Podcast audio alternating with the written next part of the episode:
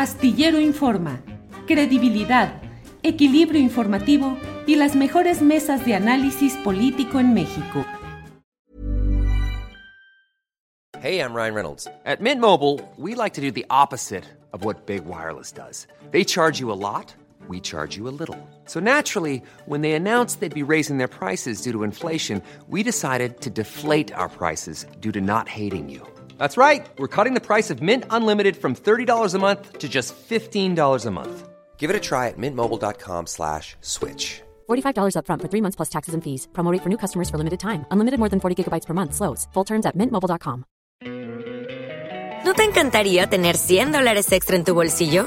Haz que un experto bilingüe de TurboTax declare tus impuestos para el 31 de marzo y obtén 100 dólares de vuelta al instante. Porque no importa cuáles hayan sido tus logros del año pasado, TurboTax hace que cuenten. Obtén 100 dólares de vuelta y tus impuestos con 100% de precisión. Solo con Intuit TurboTax. Debes declarar para el 31 de marzo. Crédito solo aplicable al costo de la presentación federal con TurboTax Full Service. Oferta sujeta a cambios o cancelación en cualquier momento.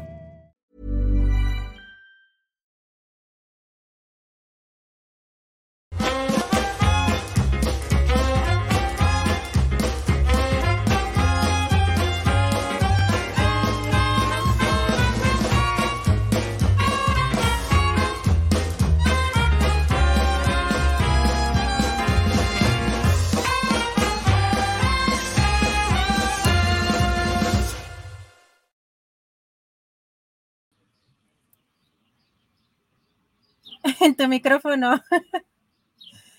El, el, maldito micrófono.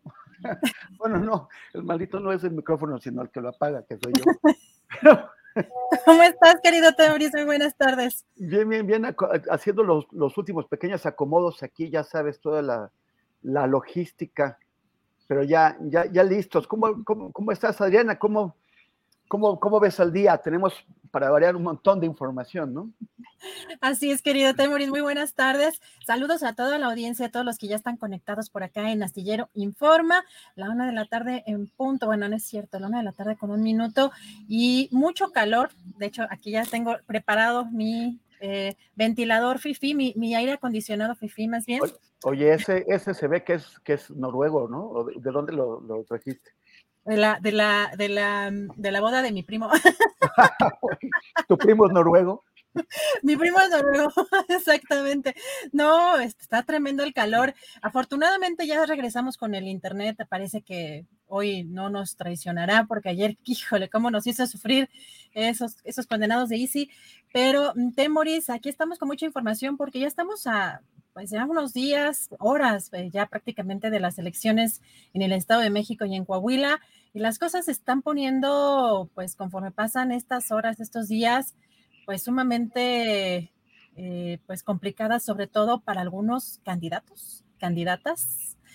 Fíjate que Temoris, ayer miércoles, eh, una investigación periodística que eh, da a conocer, iniciada por The Observer, em, periodismo y verificador de discurso público y The Guardian, eh, revelan pues una trama ahí de corrupción bastante, bastante grave en el caso que involucra a la candidata de esta alianza Va por México, va por el Estado de México, Alejandra del Moral, una red de corrupción que además eh, involucra empresas, a 15 empresas fachadas y un desvío, un fraude, un desvío de recursos, un fraude por 5 mil millones de pesos. Y en este caso, la periodista que, eh, una de las periodistas o la eh, que lleva la investigación en este tema, Tere Montaño, Teresa Montaño, fue secuestrada incluso en 2021 mientras estaba llevando a cabo esta investigación.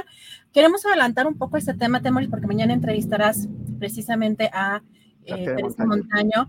pero es importante mencionar todo esto porque hay movimientos pues, importantes que se están llevando a cabo en las últimas horas, sobre todo esta candidata Alejandra del Moral, después de verse involucrada en, esta, en este gran escándalo de corrupción, decidió cancelar entrevistas. Podemos ver en Televisa a una de las eh, conductoras que eh, anuncia que fue cancelada esa entrevista por motivos de agenda. Y ya sabemos que muchas veces que implica que no quieren dar la cara, sobre todo frente a ciertos señalamientos importantes, pero sí apareció con este personaje polémico, este eh, publicista Carlos Salaya, quien Atypical TV, quien abiertamente pues ha pedido el voto para ella, así que bueno, en ese caso era una entrevista una entrevista bastante sencilla para ella, pero también no sé si tú has notado alguna operación particular, porque en el caso de algunos columnistas, eh, yo me centro particularmente en lo que publica este periodista eh, o columnista Mario Maldonado en el Universal, me llama la atención que publica una supuesta encuesta con, ya sabes, estas fuentes secretas o fuentes eh, cercanas, donde dice que el Centro Nacional de Inteligencia encarga encuestas y que le habían dicho eh, ya al presidente que está cerrándose la brecha, que ya está alcanzando a Alejandra de Moral supuestamente a Delfina Gómez. Me llama mucho la atención porque en esta, en esta particular operación eh, política electoral, pues es muy fácil, Temoris, aludir a fuentes, fuentes cercanas, ¿no? ¿Cómo tú has visto todo este tema, Temoris?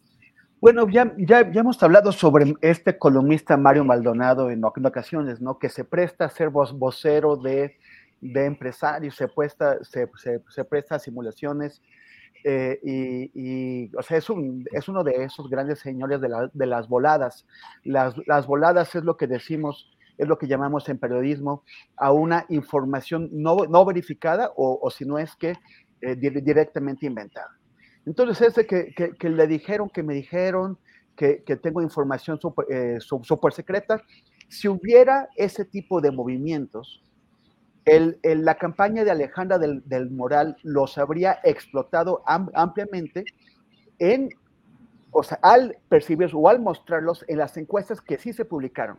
O sea, no es como que el, diario Reforma, el diario El Financiero, el diario El, Universal, todos los que han estado publicando en, encuestas que muestran una, distancia de 10 a 18 puntos a favor de, de Delfina, pues sean del, delfinistas o sean obradoristas, es lo que es lo contrario.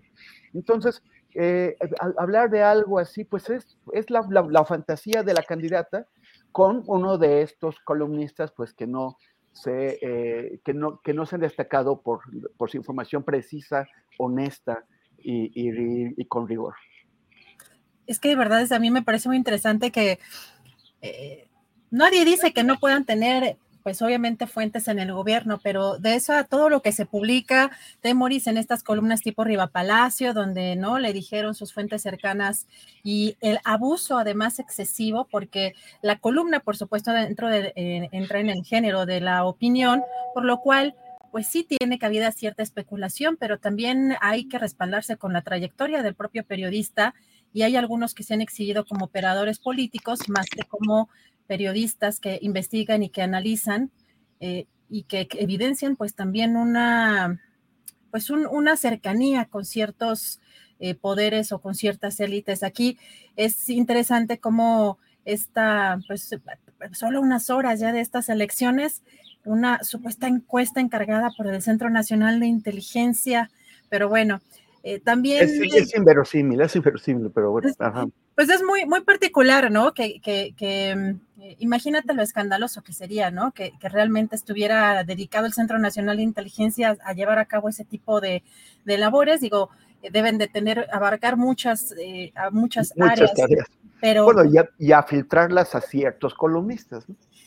Exacto, ahí, ahí incluso creo que, no, no sé, ahí estaríamos viendo una, sobre todo para los las personas que son muy eh, o que apoyan mucho al presidente, pues una traición dentro de ese aparato de las Fuerzas Armadas, ¿no? Que, que debería de investigarse en dado caso. Pero bueno, como, como nosotros realmente damos también sospechamos de pronto o, no le damos mucho crédito a este tipo de una fuente cercana, pero es importante, sobre todo en este contexto electoral, pues que están queriendo eh, pues tener una visión, pues quizá un poco, o dar una visión un poco este, pues, triunfalista en medio de la crisis, pero fíjate cómo ayer en el tenor de lo que estaba eh, comentando Arturo Cano, de estos videos que ya, donde se graba sola eh, Alejandra del Moral, hoy me llamó la atención en la noche uno, porque además, híjole, aquí es un tema también muy delicado, digo esto también para la audiencia, quien lo quiera también considerar,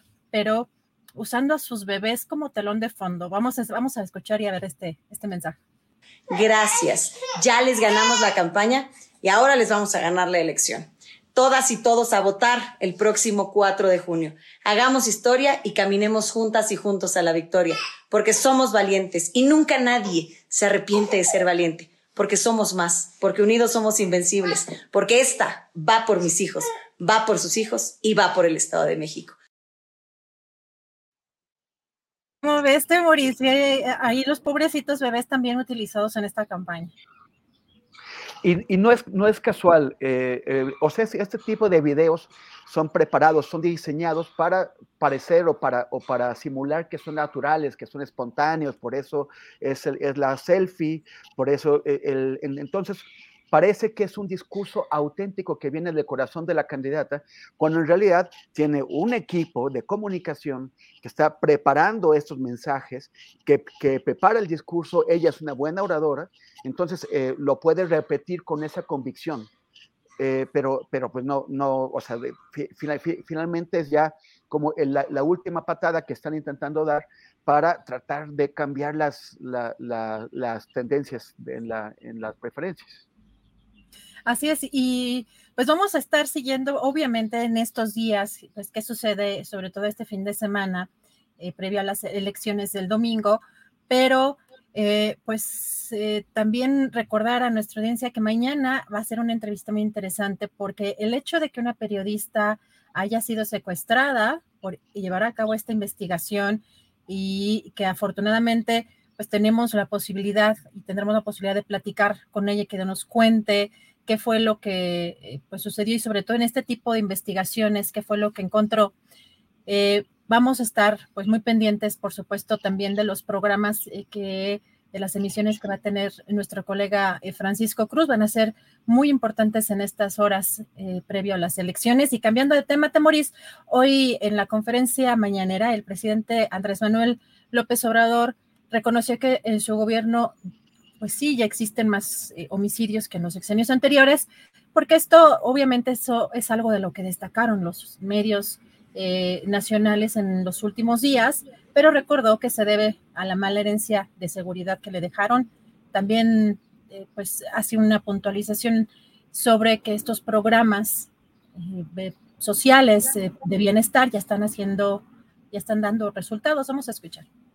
Ahora nos dicen qué barbaridad, el gobierno de ahora es el gobierno que tiene más homicidios, sí, pero ¿por qué no pones la lámina de homicidios para que vean cómo nos dejaron del país? Porque esta es una mala herencia en seguridad, pero así nos dejaron salud, y así nos dejaron educación, y así nos dejaron todo. El país estaba en bancarrota, el país estaba inmerso en una decadencia, ni siquiera era una crisis, era una decadencia. Y por eso, frente a una decadencia, lo único que debía hacerse era llevar a cabo un proceso de transformación, arrancar de raíz la corrupción y eso no les ha gustado a los que antes se sentían los dueños de México y son los responsables de la tragedia nacional.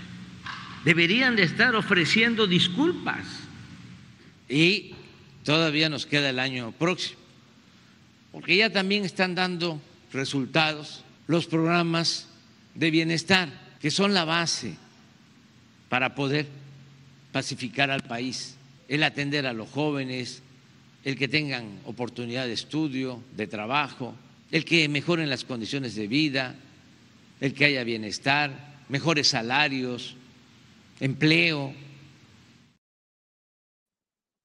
Y fíjate, Temoris, vamos a analizar o van a analizar ustedes en esta mesa de seguridad en la que nos acompaña eh, José Reveles, por cierto, porque nuestro eh, colega eh, Ricardo Ravelo está en unos talleres y no podrá estar con nosotros el día de hoy, pero eh, comentar que en los últimos días eh, hemos visto estas agresiones, estas eh, desapariciones también de pronto de parte de las buscadoras de pues, madres que buscan a, sus desaparecidos. Y pues estos llamados que han hecho para que pues permitan eh, a las madres, en el caso de Ceci Flores, ha hecho llamados a través de sus redes sociales, justamente para que les permitan seguir en la búsqueda de sus eh, familiares. Y le preguntaron en estos días al presidente López Obrador en la mañanera qué opinaba sobre ese tema, pero pues eh, al parecer ahí hubo una tergiversación de algunos medios, sobre todo de estos medios grandes, donde ya señalaban que había un pacto del presidente o que avalaba este pacto con el crimen organizado. Eh, sí, pues para los que estamos pendientes de cómo se hacen las preguntas de Mauricio y de cómo responde el presidente, pues por un lado el presidente dice que, había jiribilla en la pregunta. Yo ahí sí diciendo un poco con eso. La verdad es que más bien sí creo que salieron o la tergiversaron esa información. Eh, ya sabes cómo se maneja el tema de los editores, ponen la cabeza que, que quieren o que consideran y muchas veces no se apega a los dichos del presidente. El presidente mencionaba que el tema de la paz sea, era como parte prioritaria de, pues, de su visión ¿no? No estaba hablando de hacer un pacto con ellos, sino de que todo lo que involucrara la paz, eh, él estaría en favor de eso. Em, pero, pues, responde así, aclara, digamos, estos dichos, estas tergiversaciones que hicieron algunos medios de comunicación. Vamos a escuchar. Una compañera periodista me preguntó que si, ¿cómo veía, palabras más, palabras menos, que madres buscadoras de desaparecidos planteaban que se enviara un mensaje de tregua a la delincuencia para que cesara la violencia. Así fue más o menos. Lo que dije es de que yo estaba a favor de cualquier medida que nos permitiera vivir en paz. La pregunta siempre me pareció tendenciosa, pero no podía yo decir, fíjense, que no queremos ningún acuerdo con la delincuencia, como decían los otros presidentes. No me va a temblar la mano, los vamos a derrotar. Así esas balandonadas en asuntos tan serios. Yo también, pues ni modo de decir, no tenemos acuerdo ni queremos tenerlos con quien por su propia voluntad decida actuar de manera responsable y humana. Al día siguiente, en el periódico Universal, para que vean la manipulación, miren el Universal, y si leen la nota, van a encontrar dice, como ya no pueden, ya se rindieron, y ahora buscan desesperadamente pactar. Son unos canallas, sí, debe, lo, han de haber repetido todos. Todos, todos, todos.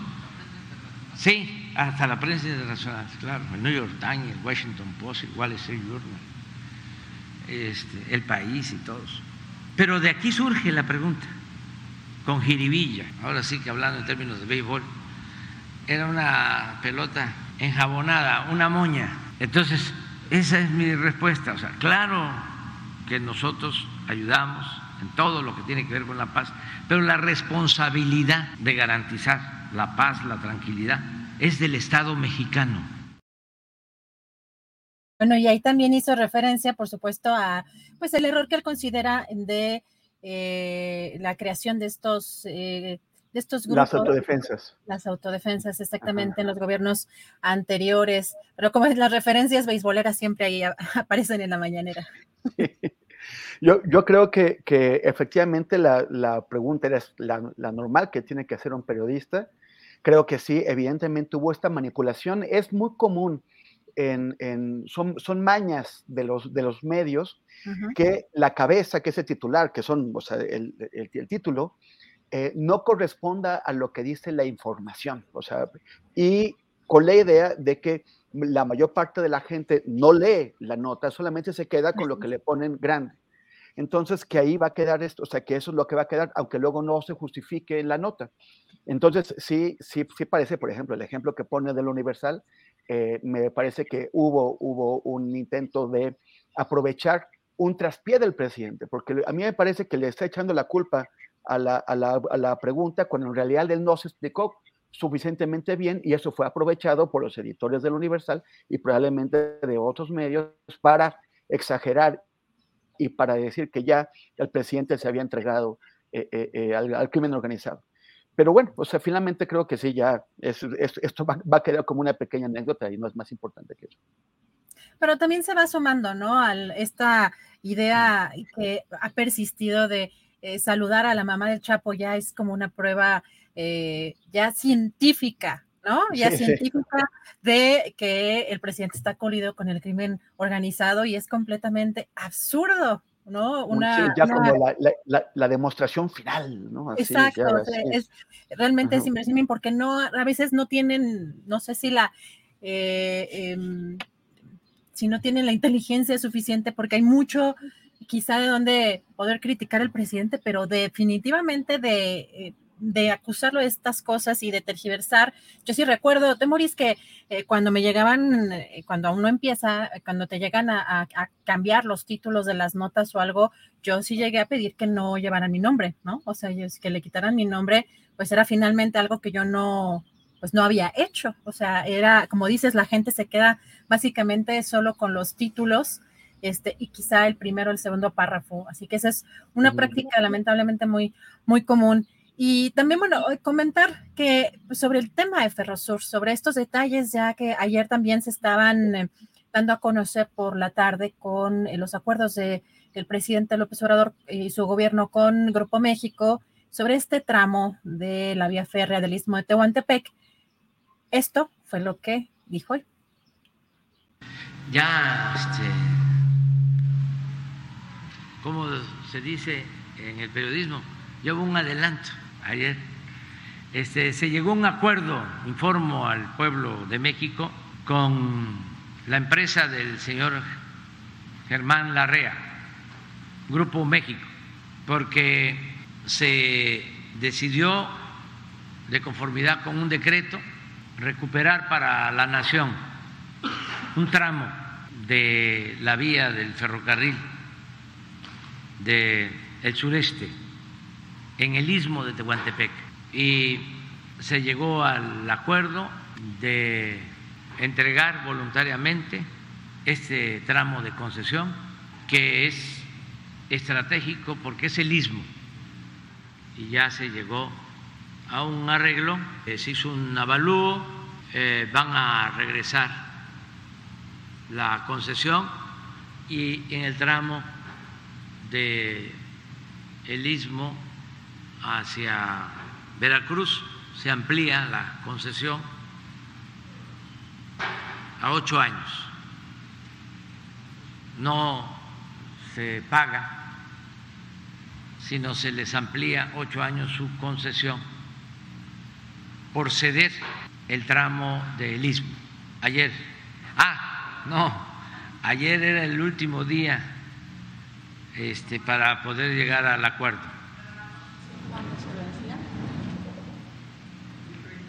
...2036...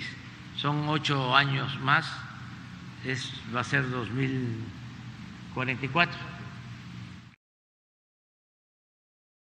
No es dinero, no es, en, no es una cuestión económica, sino más bien una ampliación ocho años de esta concesión. Y tenemos ya lista la primera entrevista. Te voy a regreso en un ratito más. Gracias, gra gracias, Adriana. Nada más comentar que, este, pues qué decepcionada les dio el presidente a todos los que habían declarado la llegada del comunismo come niños a México, que ahora sí iban a ponerse a expropiar todo, que iban eh, a acabar con la propiedad privada y resulta que eh, el, el, el, la, la, maniobra que hizo el presidente llegó, eh, no, per, permitió que se alcanzara un acuerdo beneficioso para la nación por encima de todos y para el Grupo México también, que obtuvo algo a cambio. Pero bueno, ahora vamos a, a, a tener esta interesante entrevista con María Elena Valdivia. María Elena Valdivia es la directora de la, se llama Alianza de Migrantes y, Min, y Minorías y esa es una de las organizaciones que en Florida están convocando para el día de hoy a un acto de, protesta estatal que ellos también han, tenido la, eh, esperanza de que, tenga un impacto fuera de, Florida, más allá en Estados Unidos y quizás y que, estás en otros lados, que se llama Un Día Sin Migrantes. Hola, María Elena, muchísimas gracias por aceptar esta entrevista con Astillero Informa. Hola, muchas gracias por la invitación. Oye, ¿nos, puedes explicar, María Elena, eh, en qué consiste esta protesta? ¿Cuál es el, qué, es lo que, lo, que la ha motivado? ¿Qué, resoluciones o eh, qué, leyes se han, estado introduciendo en Florida que han motivado que eh, las, personas migrantes tengan que agruparse y responder? Bueno, mira, esta ley que acaba de pasar y, que en los principios del mes de mayo en el Senado y la Casa de Representantes del Estado de la Florida es la SB 1718 y la firmó el gobernador de aquí de Florida, Ron DeSantis, el día 10 de mayo. Es una ley que transgrede los derechos humanos y que también nos hace este como eh, a quienes ir a pescar, o sea, nos, nos hace víctimas de cualquier extremista racista, de cualquier autoridad que solamente esté buscando dañarnos a los migrantes. El mismo gobernador eh, lo ha expresado y lo ha dicho que, sobre todo a los mexicanos, cuando se refiere a que los puertorriqueños tienen también que buscar cómo identificarse.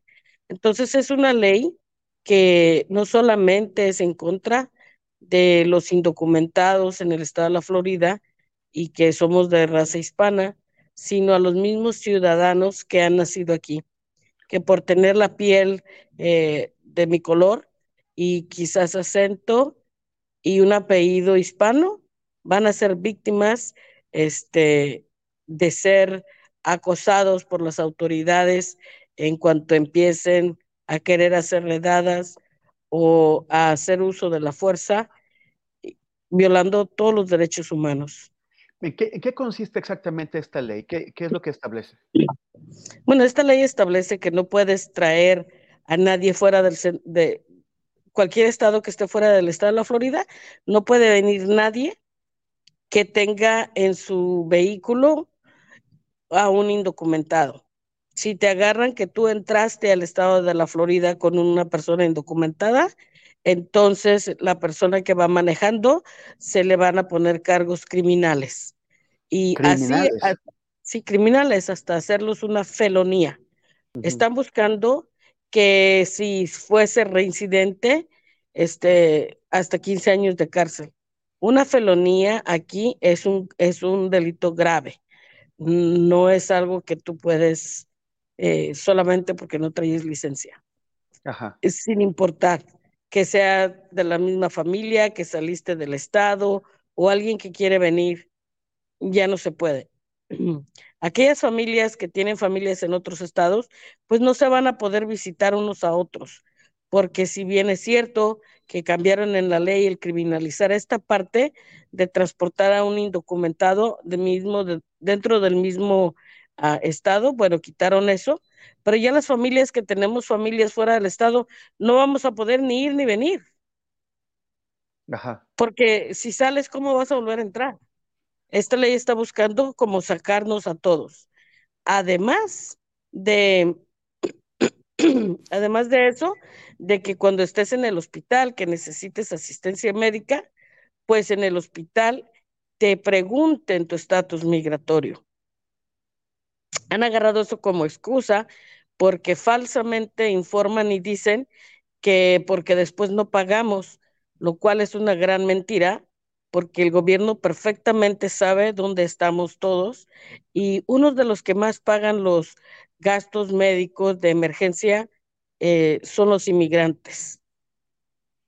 y otra cosa que tiene esta ley que a todos los empresarios en la Florida que tengan 25 o más trabajadores, ellos entonces tendrán que poner el sistema E-Verify, donde van a tener que verificar tu estatus migratorio para poderte dar la, el trabajo. Eh, cosa que también estamos en contra de ese E-Verify, porque se supone que en, el, que, que en este país este, tienes que tener oportunidad de trabajo de forma igual sin importar este, nada, ahora te van a tener que hacer esperar hasta que pase ese e-verify para que puedan decirte si tienes o no tu trabajo. Y de nuevo, con quien hacen eso, ojalá lo hicieran con todos. Entonces no sería exclusivo en contra de los hijos de los migrantes que también son ciudadanos. Pero eso no se lo hacen a nadie que tenga el eh, piel blanca y que, sea, y que se apelliden Smith o que se apelliden de otra forma, ¿no? No se lo hacen a Joshua Johnson, no, eso se lo hacen a una persona que se llama María, Pedro, Juan. Y, entonces, pero entonces eso convierte a todo el mundo como en vigilantes o en delatores, ¿no? O sea, los médicos tienen que vigilar y delatar a una persona que no tenga papeles. Los, los, los, transportistas tienen que hacerlo. Los familiares, si no delatan a sus familiares o a sus amistades, pues entonces están incurriendo en un, en un crimen. Así es. Así es. Y, te, y, y te están criminalizando a ti como ciudadano. O sea, tú por ser pariente de un indocumentado, ya eres sospechoso de cometer un delito. Eso es inaudito.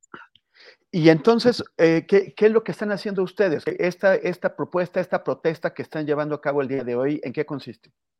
Bueno, precisamente estamos protestando para exigirles a las autoridades, pues será la Suprema Corte de Justicia, eh, a algún juez que vean este caso y que cancelen esta ley porque eh, sí va a dar, es como la puerta abierta al infierno para todos los migrantes, porque nuestros hijos también son migrantes, aunque nazcan en este estado. Y, favorablemente, muchas organizaciones, muchos líderes se han respondido a esta necesidad, han visto la seriedad del caso que tiene esta ley SB 1718 y se han solidarizado con la Florida, cosa que estoy muy agradecida. Y, y de diferentes puntos del país están haciendo las marchas y es increíblemente gratificante ver cómo se están uniendo en solidaridad, porque claro que tememos que esto se empiece a replicar en otros estados, como ya lo han hecho en algunos lados. Entonces eso es lo que buscamos. Y aquí en Florida también tuvimos más de siete, ocho lugares a última hora donde se están haciendo las protestas. Y aquí en el lugar donde estoy, que es donde vamos a hacer este, la protesta, y también a las seis de la tarde tendremos al sheriff de este condado de Volusia para que nos diga, de acuerdo al consejo legal que se le ha dado y se le ha recibido, cómo es que va a implementar la ley es el sheriff Chitwood de Volusia County. Es un sheriff que se ha sabido ganar el respeto de los migrantes de aquí en su condado y de toda la gente en general. Es un sheriff que le gusta actuar con justicia. Pero también entendemos que él es un e, es, esta, es, el, es electo y que tiene que pegarse conforme a derecho. Entonces, hoy vamos a ver con él. A las seis de la tarde empieza él su, eh, su intervención y nos va a decir exactamente en qué nos perjudica, porque nos va a perjudicar independientemente la relación que se tiene de pueblo con el sheriff. ¿En qué? Pero un día sin migrantes, ¿qué, qué, qué significa eso? ¿Qué pasa en un día sin migrantes? Pues hemos llamado a no trabajar, no comprar, sacar nuestro dinero del banco. Muchos de mis compañeros lo han hecho ya alrededor del país. Yo saqué mis tres dólares 50 centavos que les dije este, del banco y no gastar ni un peso y no ir a trabajar. Eso significa que tienen que darse cuenta de realmente la cantidad de mano de obra, realmente la cantidad de dinero que aportamos y que tenemos activamente para que se mueva la economía en este país.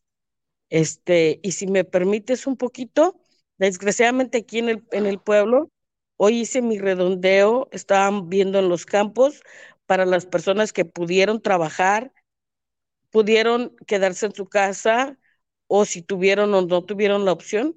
Y desafortunadamente, y me duele, pero lo tengo que decir, y discúlpame que, estoy aprovechando este espacio para decir que muchos de los empresarios Aquí el trabajo es de agricultura en su mayoría y la mayoría somos campesinos.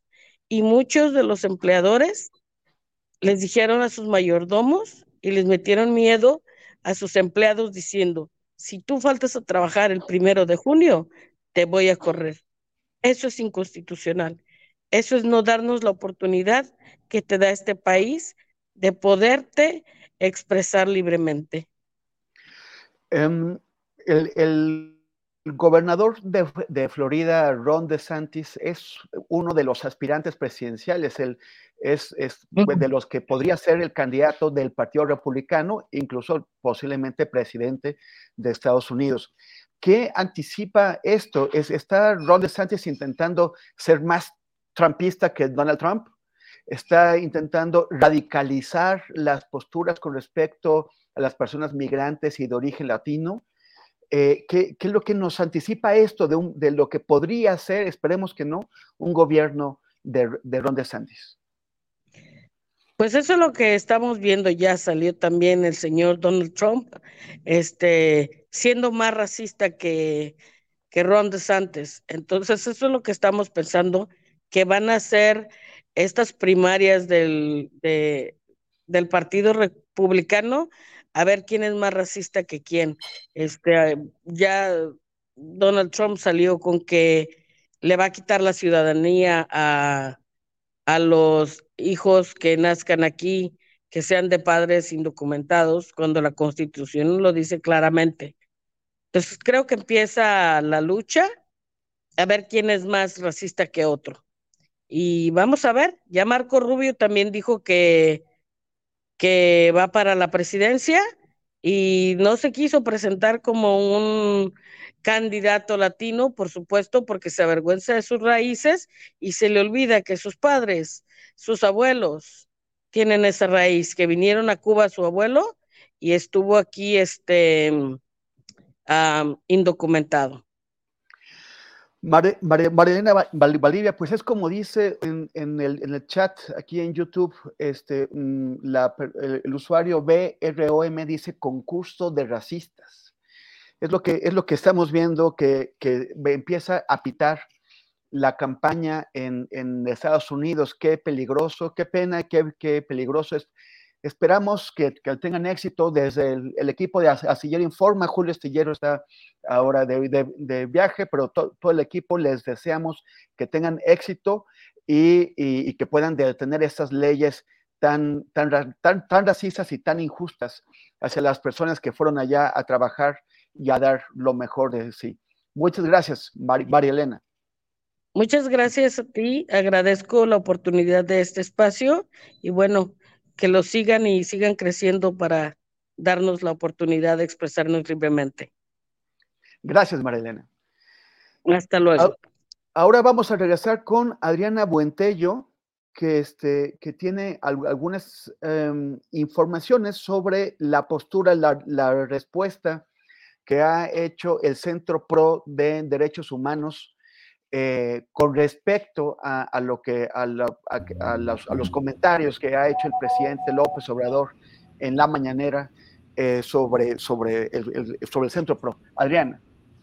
Pues, eh, Temoris, antes de entrar ya está conectado por acá Raúl Romero, pero brevemente, porque en estos días no solo fue uno, Temoris, fueron por lo menos dos días en los que el presidente López Obrador se refirió despectivamente del Centro PRO y sobre todo pues los acusó de estar en contra de su gobierno y hoy el Centro Pro eh, da un hilo, muestra un hilo en redes sociales donde expone algunos de los casos. En este caso, por ejemplo, señala que son afirmaciones falsas, ¿no? Cuando el presidente menciona que eh, ha callado el Centro Pro, ¿no? Eh, por supuestas filiaciones partidistas, Aquí señala que son falsas estas afirmaciones y estas son algunas muestras del trabajo que han hecho en los exenios del pasado reciente. Dice, desde nuestra fundación en 1988 acompañamos luchas populares de campesinos, trabajadores y víctimas de represión. Mencionan que, por ejemplo, en el sexenio de Vicente Fox, acompañaron la lucha de los campesinos ecologistas de Guerrero, denunciaron el fracaso de la Fiscalía para la Guerra Sucia, documentaron la represión de Atenco y el siniestro de, pasta de conchos. Denunciaron, también la eh, transición traicionada y con Felipe Calderón denunciaron la militarización en el inicio de la guerra contra el narcotráfico. También señalan que alertaron sobre la crisis de violencia que ha llenado de dolor al país, documentaron la multiplicación de la tortura, así como estuvieron presentes en esta defensa de eh, Jacinta Tere y Alberta. Recordemos este caso muy doloroso también. En el sexenio de Enrique Peña Nieto, documentaron, y señalan la masacre de Tlatlaya, eh, colaboraron en la representación de las familias de Ayotzinapa y con muchos y muchas eh, lucharon, dicen, en, este, en este hilo contra la ley de seguridad interior. Y en el presente sexenio, dicen que continúan esta labor, que coadyuvan en la COBAG de Ayotzinapa, eh, defienden a comunidades que resisten a la imposición de cuarteles militares, eh, defienden personas torturadas en este sexenio como Keren Ordóñez. Así que, bueno, esto es parte de lo que hoy responde el Centro Pro de Derechos Humanos, eh, lo que responde a estos señalamientos del presidente López Obrador en estas conferencias. Temoris, pues muy, pues muy complicado el ambiente en, en ese tema. Así, es, Adriana, sobre todo porque eh, son, son injustos estos ataques y, abusivos. Y la verdad es que eh, es, es, casi eh, atacar a gente que de, que de, alguna forma contribuyó, no, no, no, de alguna forma, de forma muy clara, contribuyó a crear la conciencia en la sociedad que condujo al voto masivo de 2018 para cambiar las, las cosas en nuestro país. Entonces, y, y, ese es un resumen muy veloz, muy breve de, de todas las, las, cosas que han hecho el Centro PRO y, y otras organizaciones de derechos humanos para eh, ayudar a la gente en nuestro país que ha estado bajo ataque de los gobiernos del PRI, de los gobiernos del PAN y que nunca ha habido connivencia con ellos. Fíjate, y por acá dicen que pues no se vieron nada, nada de avances. La, es bien complicado porque también el Centro PRO, en primera, es una organización, no es un gobierno. O sea, no es como que una organización de esta naturaleza tenga la capacidad de cambiar pues toda la dinámica de violencia de un país. Eh, eh, hay obviamente esfuerzos que son muy limitados y que nosotros, los periodistas que hemos eh, llegado a cubrir pues algunos de estos temas en diferentes momentos, sabemos que el Centro PRO no tenía muchos espacios tampoco en los medios de comunicación. Ahora sí, ahora sí, también aquí lo hemos señalado, Temoris, ahora sí tienen espacios eh, en, algunos medios, pero era imposible prácticamente. Yo sí recuerdo, por ejemplo, que en el caso de Centro Pro, solamente en el espacio de Carmen Aristegui prácticamente tenía, tenía espacio. Pero bueno, ahora pues la radiografía un poco de los medios y de lo que está pasando ha cambiado un poco, pero el Centro Pro sigue eh, pues eh, con la misma dinámica, ¿no? de trabajo y también vemos que sí hay diferencias de organizaciones a organizaciones. Esta organización ha estado sobre todo presente en este caso, pues tan complicado de los eh, de Ayotzinapa y, acompañando a los padres, eh, por supuesto. Ya tenemos para acá la entrevista. Entonces, Temoris, regresamos al final del programa con más detalles, con más información para cerrar. Muy bien, Adriana, gracias. Gracias. Ahora vamos a conversar con el doctor Raúl Ramero, eh, perdón, Romero, que, que, que, que dislate, perdón es un académico de la Universidad Nacional Autónoma de, México y viene a nuestro programa, viene a conversar con nosotros como integrante del colectivo Llegó la hora de los pueblos. Raúl, perdón por el, por el desliz. Eh, cuéntanos, bueno, gracias por estar con nosotros, Raúl. Buenas tardes. Buenas tardes, Temoris. Muchas gracias por la invitación. Aquí estamos. Un saludo a todo tu público. Oye, Raúl, ¿qué es lo que está pasando? Ustedes dieron el día de ayer una conferencia que fue también transmitida por, eh, por streaming, por internet, perdón, em, sobre los ataques que están sufriendo comunidades en Chiapas, comunidades eh, zapatistas. ¿Qué es exactamente lo que, lo que está ocurriendo? Bueno, mira, el más reciente ataque ocurre el 22 de mayo. Eh, la organización paramilitar, la Organización Regional de Cafeticultores de Ocosingo, una organización paramilitar que tiene entrenamiento militar, que tiene armas, y balaceó durante más de cinco días la comunidad de Moisés Gandhi, una comunidad autónoma, una comunidad zapatista, y en este último ataque resultó gravemente herido Jorge López Santis, un base de apoyo zapatista, que al día de hoy se encuentra pues prácticamente al filo de, disputándose entre la vida y la muerte. Este ataque en particular eh, ha sido gravísimo, lo hemos denunciado, pero es uno de los muchos ataques que se han registrado en por lo menos los últimos cuatro años. Y ojo, hacemos el corte de los cuatro años por mes para señalar al gobierno actual la continuidad de los ataques paramilitares. No significa que antes no hubiera y tampoco significa que antes no los hubiéramos denunciado. En realidad, esta organización en particular, esta organización, la ARCAO, lleva atacando comunidades zapatistas desde 2001 lleva financiándose mediante programas, acceso a programas sociales y lleva vinculándose primero con el PRI, luego con el PRD, luego con el Partido Verde y hoy también ahí tiene sus vínculos con Morena en el caso de Chiapas, donde ha accedido incluso a puestos de gobierno, regidurías, eh, insisto, además de programas sociales. Y este grupo paramilitar ha atacado ya, eh, insisto, en, por lo menos en los últimos cuatro años, ha atacado en más de 15 ocasiones territorios autónomos, balaceras, ha incendiado escuelas, ha incendiado granos de café, ha incendiado, ha envenenado el agua, ha envenenado el ganado de las comunidades zapatistas y vemos un momento de escalada ya de la violencia, eh, no solo una balacera durante cinco días donde sale herido Jorge eh, Santis, sino además vemos también un clima de profunda descomposición y violencia en Chiapas, en prácticamente todo el estado, y vemos también eh, un, hecho en el que la impunidad ha sido lo constante, no solo durante más de 20 años se le ha permitido esta eh, organización actuar de esta forma, sino que además en los últimos cuatro años sus ataques han sido constantes y no ha habido ninguna acción por parte del gobierno municipal, estatal o federal que contenga a este grupo, lo cual nos hace no solo pensar, sino afirmar que por acción u omisión estos, estos grupos están actuando directamente y que el Estado mexicano en su conjunto, en sus tres niveles de gobierno, son responsables. ¿Cuál es el objeto de esos ataques? ¿Por qué lo están haciendo? Mira, en este caso en concreto vemos, eh, está vinculado con el programa Sembrando Vida. Eh, la organización Orcao eh, despoja de territorios, balacea a las comunidades zapatistas para intentar apropiarse de sus territorios y desde ahí registrar nuevos terrenos para el programa Sembrando Vida y de ahí tener más presupuesto, más recursos, que son precisamente este tipo de recursos de donde los ha este tipo de organización.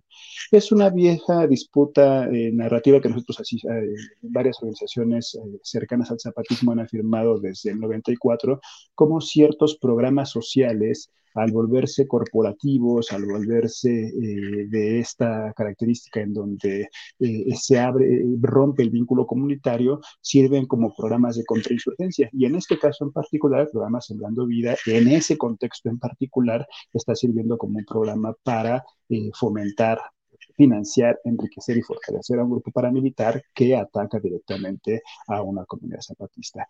Ese ataque en particular, vinculado al resto de los ataques y de las disputas que se viven en Chiapas, para nosotros tiene eh, una relación directa y tiene que ver con la parte, primero, uno, de la profundización de grupos del crimen organizado, el crecimiento de grupos paramilitares en todo el estado de Chiapas, y también tiene que ver con una guerra por el territorio, que no solamente es la guerra por los megaproyectos, llámese Tren Maya, llámese Corredor Interoceánico, sino también por la disputa de las plazas para el control del narcotráfico, pero también para la disputa de las plazas frente a las próximas eh, procesos electorales. Es decir, enmarcar estos contextos de violencia está documentado por distintos especialistas que en los procesos, en las fechas cercanas a los procesos electorales, los niveles de violencia aumentan precisamente por, por, estas intenciones de disputar los control, el control político y ahora también el control mercado.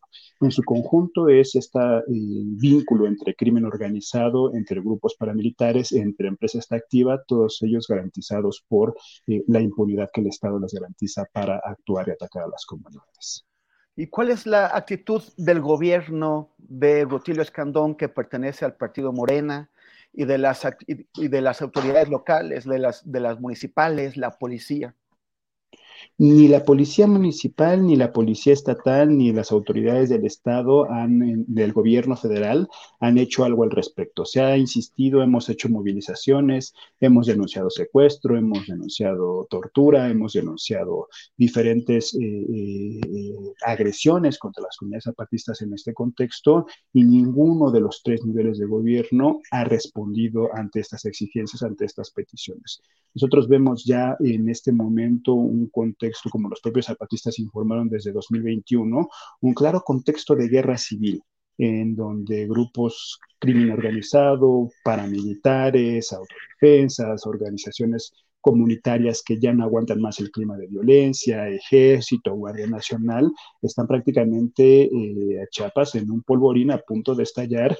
Y lo peor aún es que el discurso que se... Eh, exalta y que se dirige desde el gobierno federal, eh, minimiza, invisibiliza este tipo de conflictos y ha generado que el problema de la violencia, el problema de la guerra, el problema de las víctimas, que son un tema de interés público, de debate público, donde la sociedad tendríamos que estar pensando y buscando cómo salir de esto, de que de fuera no solo de la agenda política nacional, sino que incluso en varios medios quede eh, prácticamente no cubierto este tipo de problemáticas.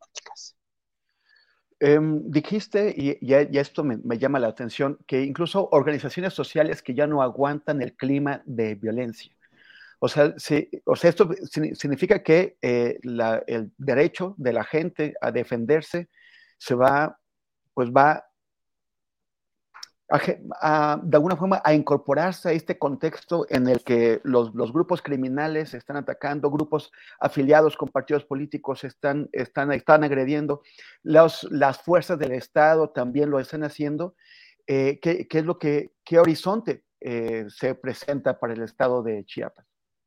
Mira, eso es precisamente un fenómeno que vimos eh, en Michoacán, que vimos en Guerrero principalmente, el surgimiento de grupos comunitarios, no siempre con un interés legítimo, que se armaron para autodefenderse ante eh, la impunidad que el Estado mexicano garantizaba. Y eso es parte de lo que estamos viendo también hoy en Chiapas, comunidades que eh, siendo afectadas, balaceadas, asesinadas, secuestradas y que están desaparecidas y que están viendo incluso la extorsión para poder realizar sus actividades cotidianas tengan que defenderse y eso es creo que precisamente lo que tenemos que evitar como sociedad. Nosotros pensamos justo y es parte del llamado que se hace en este comunicado que firman personalidades como Nam Chomsky, Julieta Gorrola, Gael García, Diego Luna, eh, y una infinidad eh, de, Juan Villoro, Berta Navarro, Jorge Volpi eh, y varios, Alicia Castellanos, personalidades del mundo de la cultura, de las artes, de la literatura,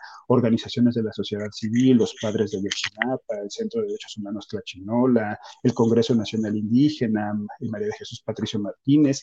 Lo que estamos viendo precisamente es que hoy en las comunidades zapatistas y en Chiapas se juega un proceso de buscar construir eh, caminos hacia detener la violencia que sigue azotando el país, hacia detener procesos de paz que hoy en las comunidades zapatistas nos jugamos también eh, apostar por un modelo distinto de desarrollo que sea por la vía pacífica y que deje de, eh, eh, o que contenga y que logre detener, que logre garantizar justicia, memoria, verdad, para todos estos males encabezados no solo por el crimen organizado, sino también por sus vínculos con partidos políticos y su vínculo también con empresas extractivas que tanto han, han dañado a este país. Nosotros creemos que luchar hoy por la paz en el territorio zapatista es luchar también hoy por la paz en Chiapas y es también luchar por la paz en México. Y que esa paz solo se garantizará si logramos meter ahí democracia, justicia, dignidad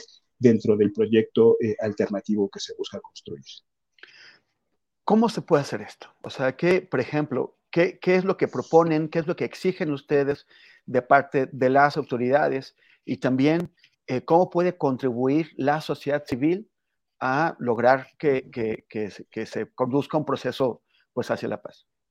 En primer lugar, eh, regresar a este tema como un tema de debate público. No es un tema de los adversarios del presidente que quieran molestarlo, es un tema que tenemos en la agenda política desde por lo menos 2006 cuando estalló la guerra. Es decir, el problema de la violencia, de las violencias sigue ahí, el problema de las desapariciones forzadas sigue ahí, el problema de las masacres sigue ahí, el problema de las ejecuciones extrajudiciales sigue ahí, el problema de las violaciones a los derechos humanos siguen ahí y tenemos que discutirlo como sociedad no se borrarán porque alguien en la mañana diga que ya no existen, siguen existiendo y la sociedad lo está viendo. Entonces, primero, regresar a este como parte de un debate público que está ahí después de cuatro años de un gobierno que se decía distinto. En segundo, en el caso particular de la comunidad de, de, de estos ataques, que se garantice la salud eh, de Jorge Santis, que es la persona lesionada, que se garantice la seguridad y se ataque y, y se pare el ataque contra la comunidad de Moisés Gandhi, que los autores materiales e intelectuales de estos grupos paramilitares sean investigados que el vínculo de estos grupos paramilitares con gobiernos locales, con gobiernos estatales, sea investigado, que se pare el recurso por parte de programas sociales que llega directamente a esos grupos y desde ahí iniciar un proceso de debate más amplio en donde organizaciones de derechos humanos, organizaciones que buscan a sus desaparecidos, mujeres que luchan por su vida, pueblos que defienden sus territorios, migrantes que buscan cruzar el país para tener un mejor eh, eh, modelo de vida, eh, eh, profesores que están buscando y defendiendo la educación, en fin, que distintos eh, sectores de la sociedad civil entendamos que frenar la violencia es el motivo más urgente para poder empezar a, a plantear un modelo alternativo. Para eso nosotros ahora en particular con el tema de Chiapas estamos llamando a una jornada de movilizaciones que empezaron ya desde el 27 de mayo y que terminarán hacia el 10 de junio. Es una jornada de movilizaciones que se realizará en varios estados de la República, pero que también se realizará en distintos países porque nosotros creemos en la solidaridad internacional y a la que hemos denominado alto a la guerra contra los pueblos zapatistas, si nos tocan a uno, nos tocan a todos, a todos, a todas. Y, esta y esta jornada de movilizaciones, en el caso concreto de la Ciudad de México, tendrá una movilización en la Ciudad de México el 8 de junio del Ángel de la Independencia al Zócalo, donde además de una marcha realizaremos distintas actividades para poner esta exigencia insistir en que este día, el 8 de junio, se realizarán movilizaciones en por lo menos 15 estados de la República. Ya tenemos estados en Puebla, en Monterrey, en Morelos, en Nayarit, en Jalisco, en San Cristóbal de las Casas, en fin, todo un listado. Toda esta información ustedes la pueden consultar en la página del Congreso Nacional Indígena y en la página de caminoalandar.org, así como en la página de Enlace Zapatista, donde se podrán estar eh, informando de estas movilizaciones. Raúl, antes, antes de concluir nuestra, entrevista, mm, ¿qué respuesta están teniendo? ¿Qué respuesta están teniendo del gobierno? ¿Qué respuesta están teniendo de la, de, la 4T que, bueno, pues que se supone que eh, atender ese tipo de, de, urgencias, detener las, las, las violencias, favorecer una mejor vida para las comunidades indígenas, pues es uno de sus objetivos, o sea, por eso se votó por ellos. ¿Qué, qué respuesta están, están, están teniendo desde ese lugar? Mira, pues como en gobiernos anteriores ni nos ven, ni nos oyen, ni nos, eh, ni nos escuchan, y peor aún, eh, en algunos casos somos el adversario.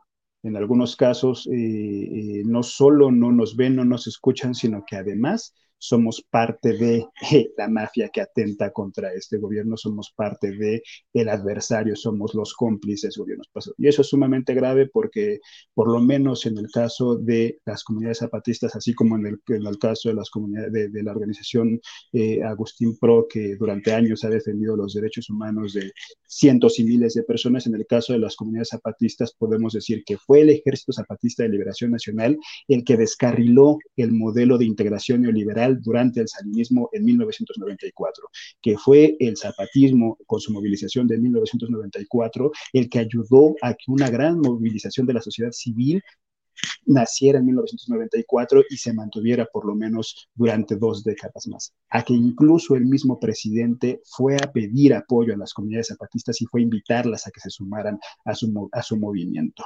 Lo que nosotros vemos es que en el caso del zapatismo es una comunidad, es un junto con los pueblos originarios que han resistido durante décadas durante décadas y durante siglos, que han defendido sus territorios, que defendiendo sus territorios también defienden este territorio que es México y que hoy eh, acudir al llamado de solidaridad es importante más allá del signo del gobierno que se defienda de la simpatía política, que esta es una apuesta contra la violencia, contra la guerra, por la paz y que en este momento atenta contra las comunidades zapatistas. Una última pregunta. ¿Hay alguien en el gobierno, hay alguien en, el movimiento de la 4T que, esté escuchando, que haya ofrecido su, ayuda, que esté intentando generar una interlocución? Absolutamente nadie. Eh, nadie ha buscado, nadie ha buscado interlocución con las organizaciones de derechos humanos, con la sociedad civil, con nosotros mismos. Incluso te puedo decir, muchos de estos estamos atendiendo el problema se reducen solamente a mensajes en tweets, que son mensajes mediáticos que en realidad tampoco los hemos visto concretarse. En el caso particular de los ataques contra la comunidad de Moisés Gandhi, son ya más de cuatro años, son más ya de 16 ataques y ninguna autoridad nos ha buscado o ha buscado solucionar este conflicto. No encontramos interlocutor e insisto, y en el peor de los casos, a veces somos colocados como el adversario. Bueno, Raúl, te agradezco esta conversación. Eh, vamos a estar atentos para tratar de, de, darle difusión a las movilizaciones que ustedes han planteado y en, algún momento te volveremos a molestar para que nos cuentes cómo van las cosas. Muchas gracias, Raúl. Buenas tardes. Muchas gracias, Tembris. Muchas gracias a todo tu público. Gracias. Y, bueno, vamos a estar, estamos a punto de entrar a nuestra mesa de periodistas. Antes de eso, vamos a hacer una pausa. Solamente quiero comentar que el día de hoy en la página web de milenio.com publiqué eh, un, análisis de qué es lo que ha pasado con el caso Yotzinapa, con la investigación judicial del caso Yotzinapa, a raíz de que, como ustedes saben, como nuestra audiencia ha visto, eh, en los días anteriores eh, los, los, los, jueces han exonerado a José Luis Abarca, a Cedronio Casarrubias, a Felipe Flores, a varios de los acusados de haber intervenido en la desaparición de los 46 estudiantes de Ayotzinapa. ¿En dónde está el caso? Sobre todo a partir de que en septiembre del año pasado fue, eh, descarrilaron la investigación judicial al, eh, eh, cancelar órdenes de aprehensión que ya habían sido concedidas, 21, entre ellas 16 contra militares, al, cuando la Fiscalía General de Gersmanero tomó el control de eh, de, la, de, la, acusación contra Murillo Karam de que les quitaron a 13 policías ministeriales que estaban trabajando con la Fiscalía Especial. Eh, esta, esta, eh, eso está en crisis y, para todo esto hay una explicación, que es básicamente con el ejército hemos topado. Pero esto lo pueden encontrar en melinio.com o en mis redes sociales donde también lo coloqué el el día de hoy. Por lo pronto vamos a una pausa para entrar ahora con Pepe Rebeles, con eh, Víctor Ronquillo y con Guadalupe Correa en nuestra mesa de seguridad. Ahora regresamos.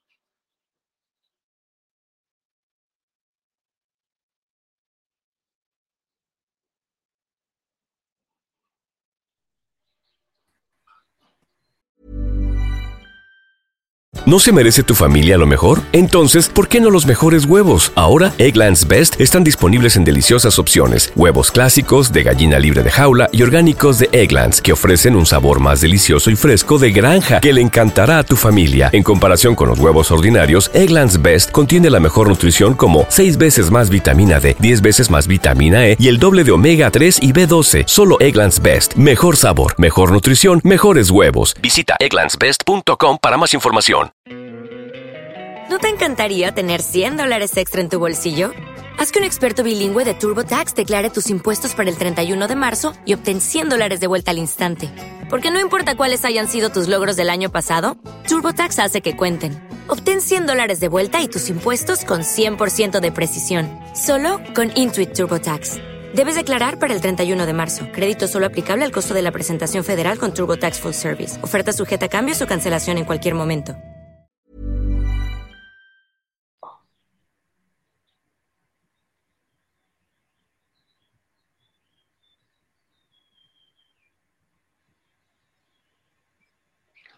Y pues estamos de vuelta, estamos de vuelta, ya están conectados nuestros tres panelistas y queridos amigas y amiga.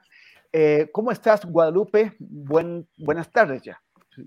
Muy buenas tardes, eh, Temoris. Eh, les saludo hoy a José Reveles, a Víctor Ronquillo. Un placer estar aquí. Muy, muy, mucho, muy contenta de verte, Temoris, que te vi la semana pasada. Este, y bueno, eh, otra vez muy contenta de estar. Y también está nuestro querido Pepe Reveles, ¿cómo estás? Que, que vienes a, a, echarnos la mano ahora que, que, Ricardo Ravelo está tomando un curso y no puede acompañarnos, pero que, que bueno que otra vez estás con nosotros, Pepe. Gracias. Muy buenas tardes, saludos a Guadalupe, a Víctor, a ti, Temoris. Gusto de estar con ustedes. Y Víctor Ronquillo, ¿cómo estás? Siempre es un Hola. gusto verte. ¿Qué tal? ¿Cómo están? Pues, pues bien, por aquí estamos. Saludos para, para ustedes tres y para el público que nos sigue. Bueno, pues, pues vamos a empezar como habíamos anunciado. Lo primero es una cosa que parecería divertida, pero no lo es tanto, que es lo de las fiestas buchonas, las, las fiestas, estos eh, eh, cele celebraciones en donde personas con presencia pública, incluso con, eh, con autoridad, con, con, cargos de responsabilidad, han estado realizando en diversas partes del, país para celebrar a sus hijos, fiestas en donde eh, a, los, a, los, niños se les entregan armas, los, los visten de, como, como, se identifica que se visten eh, los, los, eh, los, criminales, donde parece que, que, se olvida todo el daño que, que causan a las familias, que, que está causando toda la, la, eh, la, la, destrucción del tejido social, en, en, donde se utiliza esta música que, que celebra las hazañas, por así decirlo, de, de, los, de, los, de los jefes criminales, que en donde eh, pues ahora tenemos que incluso este cantante Peso Pluma, que, que, que pues que celebra eh, a, las, los, los, actos de los, de los criminales, pues ya es uno de los, de los artistas más escuchados no solo en México, sino en todo el mundo. Eh, Guadalupe Correa Cabrera, ¿qué, qué opinas de, de, todo esto que está alrededor de las fiestas budistas y de la música, que cada vez tiene más influencia de eh, elogio al, al crimen organizado? Sí, es un tema muy importante y es un tema que hemos seguido todos los que, los que hemos estudiado de alguna forma u otra el narcotráfico y el crimen organizado en general en México, porque esto de que la regidora del Partido Verde en San Luis Potosí, Soledad Graciano, este, Sánchez, eh, del, municipio de Soledad Graciano Sánchez en San Luis Potosí, Irma Patricia Cuevas Ovalle, este, hace este, organiza el cumpleaños para su hijo y la temática este, buchona, ¿no? Buchona tiene que ver con estas novias de los narcotraficantes, pero en realidad como todo lo que estás describiendo, ¿no? O sea, los juguetes son armas, haciendo una apología del crimen y además de todo, eh, sembrando en la, en la mente de los pequeños, ¿no? Esta idea de que el narco es algo para celebrar, ¿no? Es la celebración de un cumpleaños. Yo recuerdo cuando era niña, eh, las, las fechas más importantes para mí en el año era el día de mi cumpleaños, la Navidad, el Día de los Reyes, por el tema de los regalos,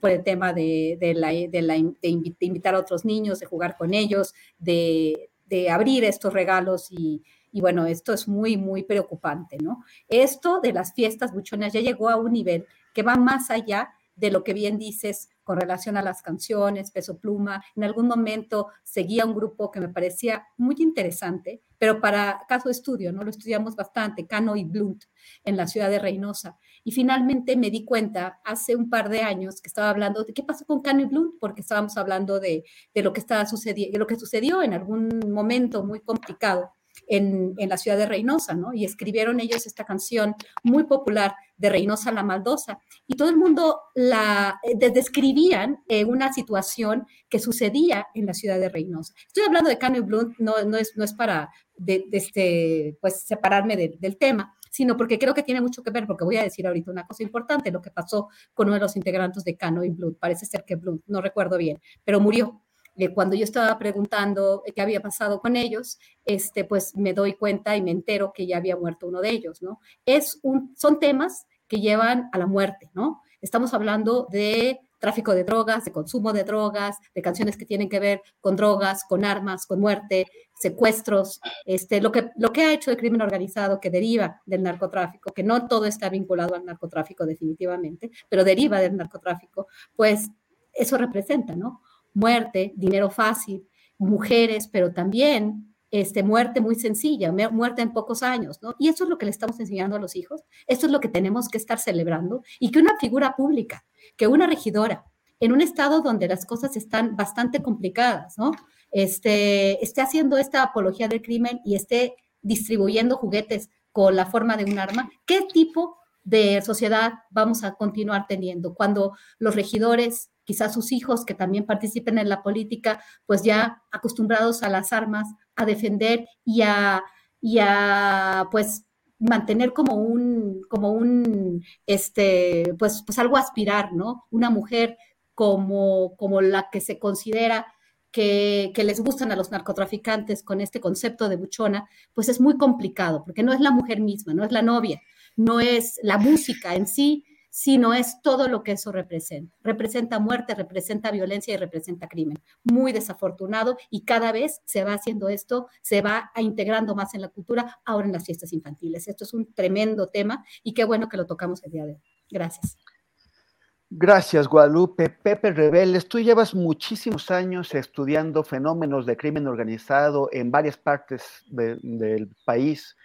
Eh, estamos efectivamente en un grado superior de normalización de la, de, la, presencia de la violencia en la sociedad, de la, los, de la elegía de la, violencia. Eh, ha cambiado esto. ¿Qué, ¿Qué impacto tiene esto en la normalización entonces de que haya balaceras en las calles, de que los niños en las escuelas tengan que esconderse, tengan que debajo de los pupitres? De los niñitos, ¿no? De que, de que ya, de, que las maestras se acostumbren a enseñarles a los niños cómo reaccionar ante una balacera. Este, ¿Estamos condenados a vivir así? Bueno, ahí en este caso que tú estás mencionando, eh, pues es algo que les cae de pronto y, tienen que entrenarse o, creen las maestras que, hay que entrenar a los niños a, cubrirse de una balacera. Pero aquí estamos hablando de una fiesta de una funcionaria de un partido, del Partido Verde, que lo hace de manera voluntaria y, digamos, eh, eh, para darle, eh, hacer una fiesta a su hijo, ¿no? Con estos elementos tan peligrosos como son, pues, pues la violencia, las armas, los billetes, como un tema aspiracional que se exporta porque pues eh, está uno acostumbrado a verlo en, Sinaloa, por ejemplo, donde en las fiestas del 450 aniversario de la fundación de Culiacán se vio cantar un grupo y con, con una eh, foto del Chapo detrás, ¿no? Pero aquí estamos hablando de que eh, el, quien nace la mitología, quien, quien construye estos personajes, es el propio gobierno con sus informaciones. Eh, exalta eh, la violencia, la, fama, las mujeres, el dinero, eh, como parte de la vida cotidiana normal de estos grupos de traficantes y, y ahora lo imitan en una fiesta para niños, ¿no? Esto lo que, lo que genera es pues una, un tema aspiracional para los menores de edad que rebasa el tema de los narcocorridos, el tema mm, de, las narcoseries eh, que podemos ver en, Netflix, ¿no? las historias que, que pintan como exitosos a los traficantes y como exitosa la violencia y como exitosa la, la posesión de armas y de dinero. Entonces, creo que es muy peligroso que esto se dé. Yo sé que no es prohibiéndolo como se va a frenar, ¿no? Sino es una cuestión de, cultura familiar, de, de las escuelas también, de los padres de familia, que no deben hacer este tipo de apologías porque, menos si son funcionarios públicos, ¿no? Porque lo que están provocando es exactamente que, se reproduzcan estas, estas violencias. No sé cómo, cómo es posible que una persona política, que es una persona pública, es funcionaria, eh, se le ocurra hacer este tipo de, de, fiesta y que además la anuncie y la presuma, digo, ahora ya no, ahora ya retiró este, sus eh, comentarios de, de, las redes, pero que en su momento eh, exaltó este tipo de presencia de pues de un narco que es violento, de un narco que, que mata, un narco que compra, un narco que ah, se vuelve rico, ¿no? A costa de justamente muertes, violencia, armas, etcétera. Y, bueno, no es eh, la mejor manera de celebrar a un niño, ¿no? Gracias, Pepe. Víctor, eh, hay varios ayuntamientos y varios incluso gobiernos estatales han, han tratado de, bloquear o prohibir la presentación de grupos musicales o de cantantes que, eh, que, elogian o, narran las, las hazañas de, de, los criminales. Tú que eres un estudioso observador de la, de la cultura, em, ¿esto es eficaz? ¿Sirve de algo? O nos distrae eh, o, incluso eh, aumenta el aura de, mítica de estos cantantes. O sea, ¿cómo, ¿cuál es el efecto? ¿Es la, ¿Es la forma de luchar? ¿O también deberíamos ir a, otro tipo de, de, acciones? ¿Cómo impedir esta normalización de la violencia en la sociedad? Sí, mira, yo creo que lo primero que quiero decir es que habría que tomar en cuenta que esto se da en el estado de San Luis Potosí, en este municipio, municipio de Soledad Graciano Sánchez. Esto es muy importante porque al final de cuentas este municipio próximo a la ciudad de San Luis es un municipio donde pues se prodigan los géneros negros, ¿no? En muchos ámbitos, en muchos sentidos. Y precisamente de este municipio es donde el actual gobernador, es donde se construye su pues, eh, ¿cómo llamarlo? Su fuerza política y económica, para decirlo con sutileza. Este gobernador, que ha sido, pues, considerado por muchas personas una persona ligada a este espacio de lo que podemos considerar la economía del delito, y justo cuando era candidato se publicaron algunas notas en San Luis Potosí y en diarios nacionales en relación a ello, bueno, este hombre es célebre por aquella foto que se tomó con su AK-47. Habría que preguntarnos quiénes son los amigos, quiénes son los familiares de esta eh, eh, persona que promueve esta fiesta. Lo otro, y, y, esto es también muy importante, es que mira, yo no quiero tener de ninguna manera un ánimo censor creo que tenemos que alejarnos de estas consideraciones. Pero al final de cuentas, este, esta música, esta cultura de manera entrecomillada, promueve un sistema de valores o contravalores o de valores perversos. Eso, eso me parece que es evidente. Ahora, esta promoción no es gratuita, ¿eh? Hay un verdadero imperio económico tras ello, que está ligado a la industria del entretenimiento en muchos sentidos, sobre todo a la industria que tiene que ver con la promoción de la música. Estos corridos tumbados, esta narcocultura, estos narcocorridos, pues tienen espacios de exposición muy grandes a través de la televisión por cable, eh, a través de las redes sociodigitales. Y todo ello, pues, constituye un gran negocio. Tú mencionabas a Peso Pluma, que es un ejemplo muy claro de esto que menciono. Peso Pluma ha sido promocionado de una manera impresionante. Su música es una música en donde yo reconozco que hay eh, elementos de una eh, interesante creatividad se aparta de lo que es eh, eh, esencialmente el corrido sinaloense. Hay un tratamiento, por ejemplo, con guitarras acústicas que es muy interesante. Lamentablemente las letras de peso pluma son terriblemente eh, celebratorias de esos valores perversos.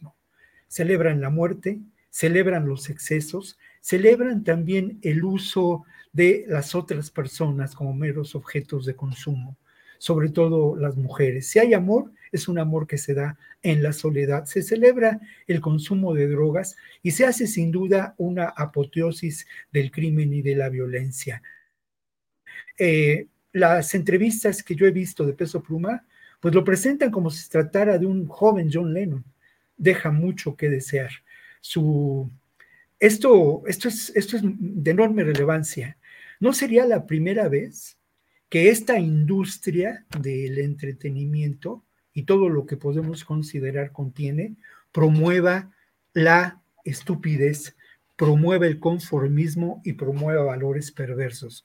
Sobre todo tomando en, cuenta que Peso Pluma y otros muchos personajes ligados a este espacio han sido promovidos hasta el cansancio en Estados Unidos por cadenas como Univision, que como ustedes saben es la cadena principal eh, en español en Estados Unidos, que lamentablemente incide en esta promoción de la estupidez, del conformismo a partir de su programación y a partir de eh, pues estos personajes, ¿no?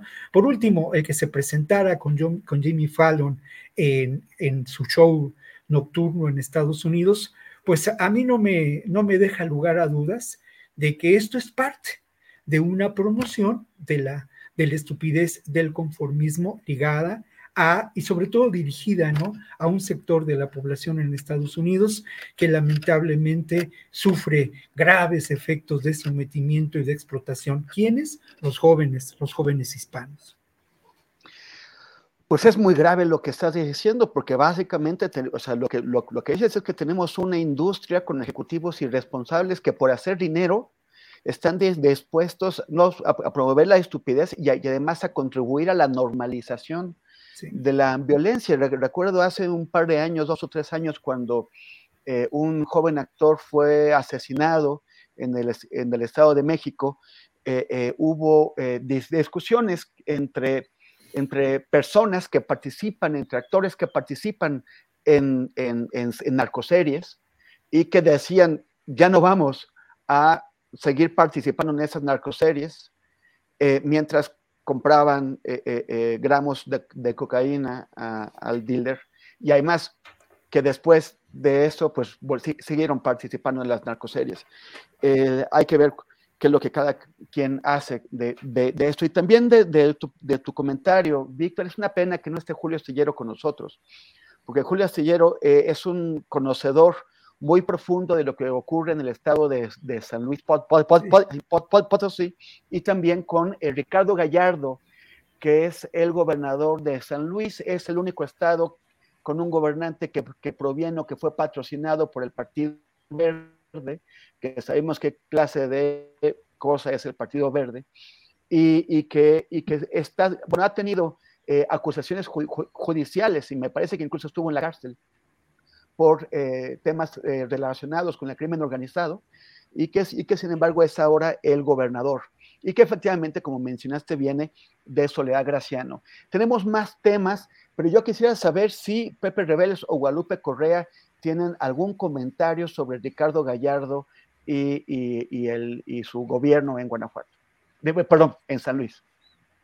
Mira, el tema, yo creo que aquí este, tendríamos que ser muy cuidadosos. Definitivamente existe toda una, una historia, muchos reportajes informales sobre la vinculación este, del gobernador actual de San Luis Potosí eh, con el crimen organizado y de nuevo pues empezamos a ver que el, que el pragmatismo del partido Movimiento Morena pues eh, se también es, elige ¿no? a quienes son los más este, populares y no necesariamente los que coinciden con los valores del partido que me parecen muy interesantes y que pues se trata a veces de ganar elecciones. Solamente esto es el, el, el, este, el comentario, ¿no? No he estudiado el tema, pero definitivamente pues hay muchos rumores con relación a las, los vínculos del gobernador con el crimen organizado en general, porque recordemos que San Luis Potosí es un estado que no era un estado narco históricamente, pero que se, desde la llegada de los Zetas al Estado, la vinculación con el Partido Revolucionario Institucional, sale el Partido Revolucionario Institucional, que realmente tuvo un, este, después de la transición, todavía fue un bastión importantísimo del prismo, y bueno, y tenemos estas, estas, estas figuras, ¿no? Que vienen del PRI, que vienen del PAN, y que ahora se ponen un chaleco guinda, ¿no? Y esto es algo muy, muy preocupante, ¿no? Principalmente en el estado de San Luis Potosí, y nos podría decir mucho más José Reveles o nos podría decir más de esto este, Julio Estiller. Pepe, ¿tú tienes algún comentario? Bueno, eh, particularmente sobre lo que representa el Estado, que, como dice, no era considerado como un Estado narco, pero sí es un paso obligado para toda la droga que se distribuye en, varios estados del país, sobre todo la que viaja hacia los Estados Unidos. Y en ese sentido, el perfil de un gobernador tiene que ver con el perfil del estado para el cual fue electo, ¿no? Y, para el cual fue escogido como candidato y, después triunfador. Entonces, eh, sí hay este tipo de trabajos periodísticos que han señalado a, a este gobernador Ricardo Gallardo como alguien ligado a estos intereses. Y bueno, lo que hay que tener eh, a la, vista es justamente el,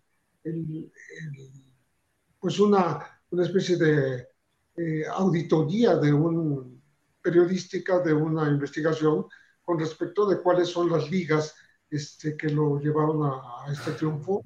Eh, hay señalamientos públicos, pero yo no tendría en, la mano algún elemento más que aportar eh, sobre, sobre su, su desempeño.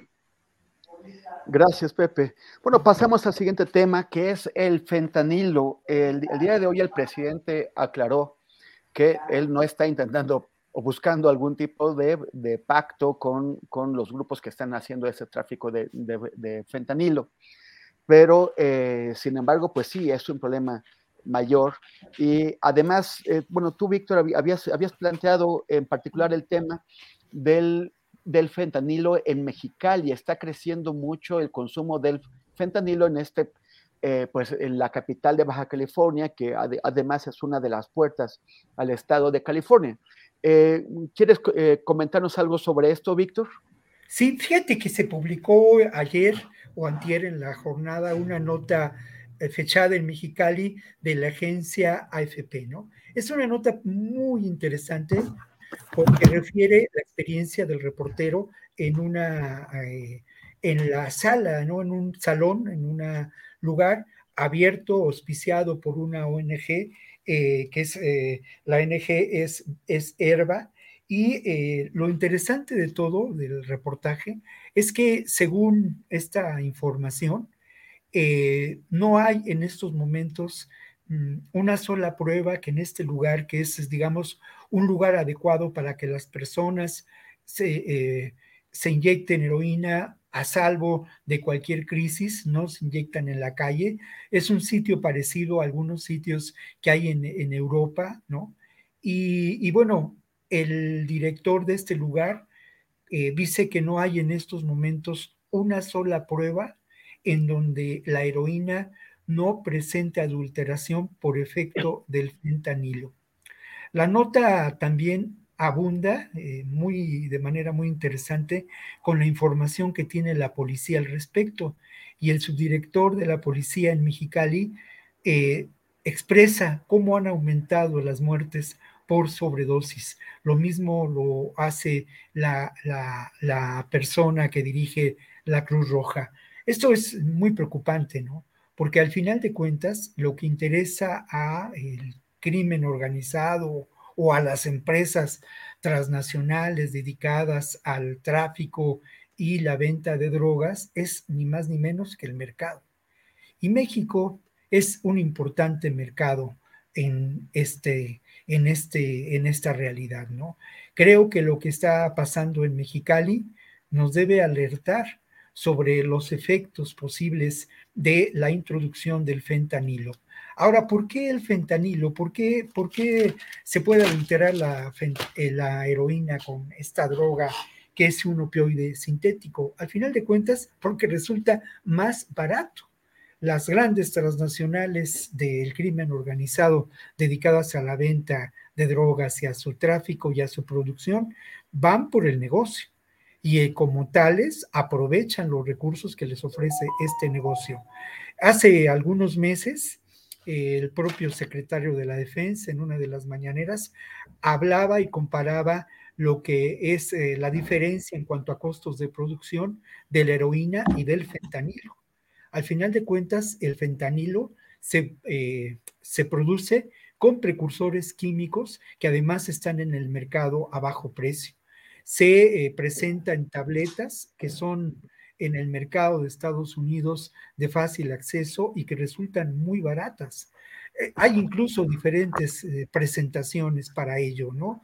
¿Por qué se, adultera la heroína? Porque al final de cuentas es más fácil incluir eh, este, este, esta sustancia que, que, heroína. De hecho, la heroína que se consume en las calles, pues es absolutamente adulterada.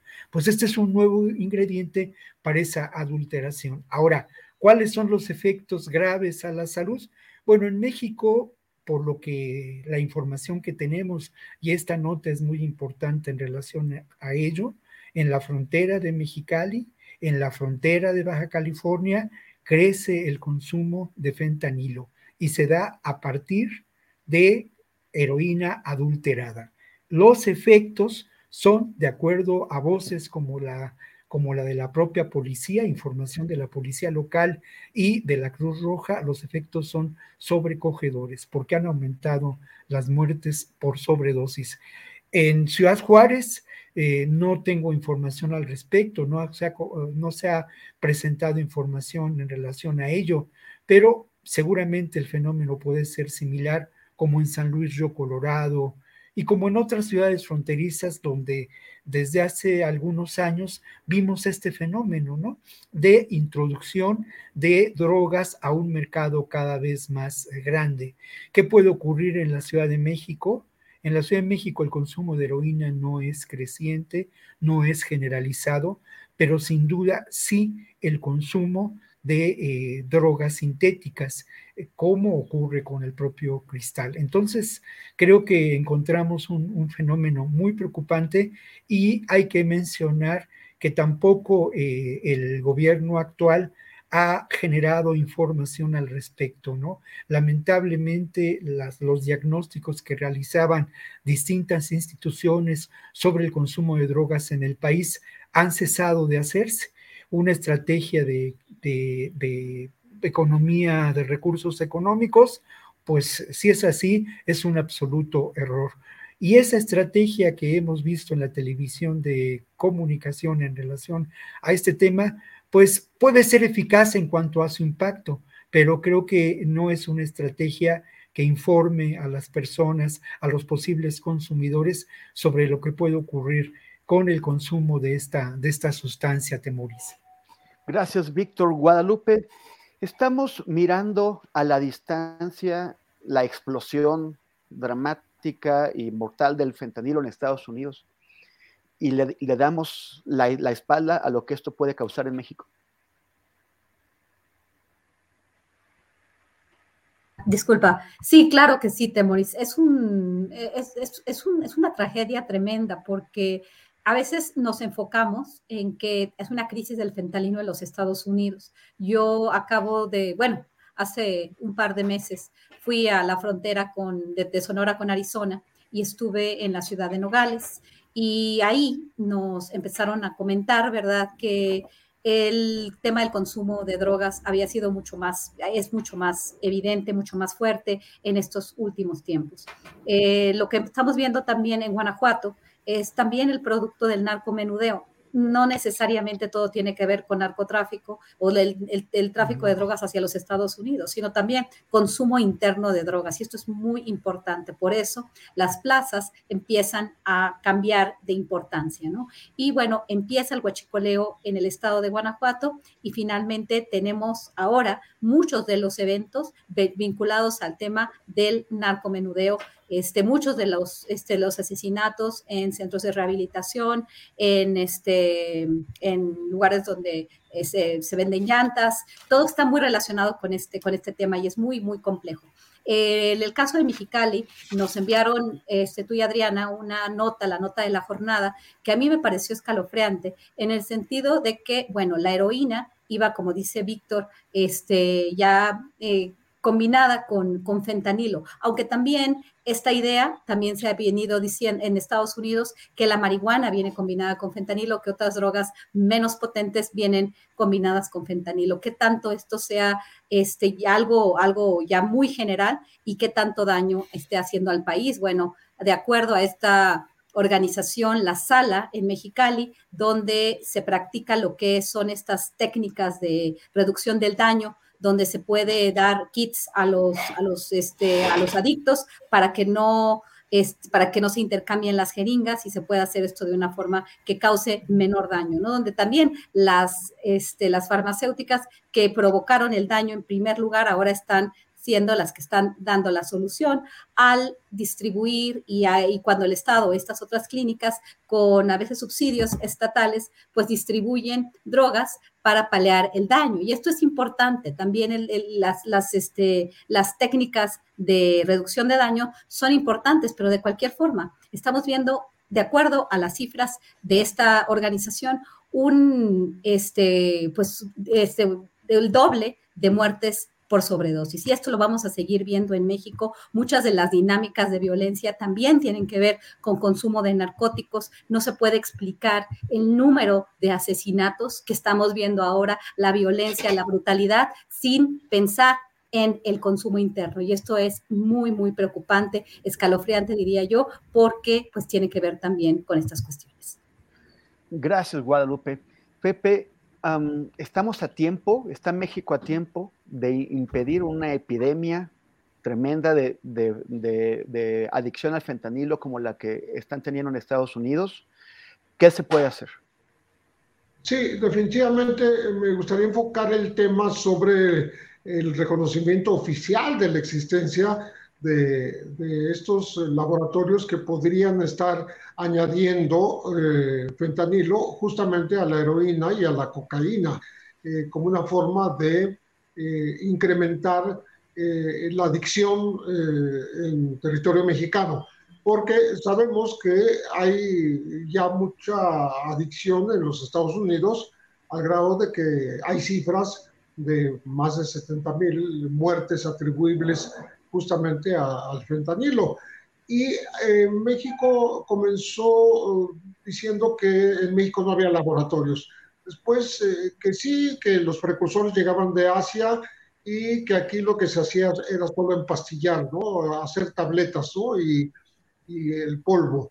Pero ahora ya están, se está reconociendo el, el tema del consumo entre mexicanos esto es muy interesante, la nota de Mexicali, porque tiene que ver con eh, pues, eh, la generación de espacios en donde quienes se drogan desde hace tiempo y ahora eh, se confirma que no hay heroína, no hay dosis de heroína que no venga combinada con fentanilo, en, este, en estos espacios seguros, entre comillas, porque tienen los elementos para eh, poner una sustancia que evite que, que, sea mortal el, fentanilo, este, los, los, lugares, los sitios de, acogida para estos eh, adictos, eh, me parece que es muy importante que se, se, concentren en ese, en ese sitio, que no lo hagan en la calle, que no lo hagan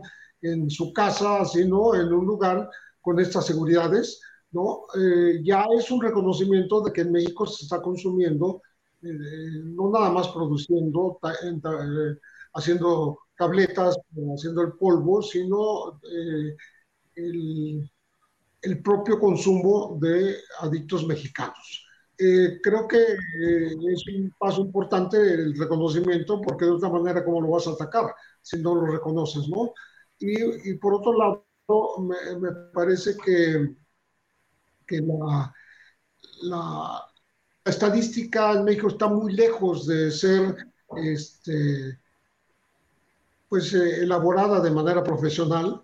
estamos hablando de, de, que mientras se negaba la propia existencia del fentanilo en México, hay una campaña oficial que habla de 200 muertes diarias, tomando estadística que es de los Estados Unidos y no de México, ¿no? Pero que está todo, todo el día en, en la radio, sobre todo, escuchándose este, eh, esta campaña anticonsumo, ¿no? Hablando de que llevan eh, pues, eh, sustancias que por sí pues, este, mortales, ¿no?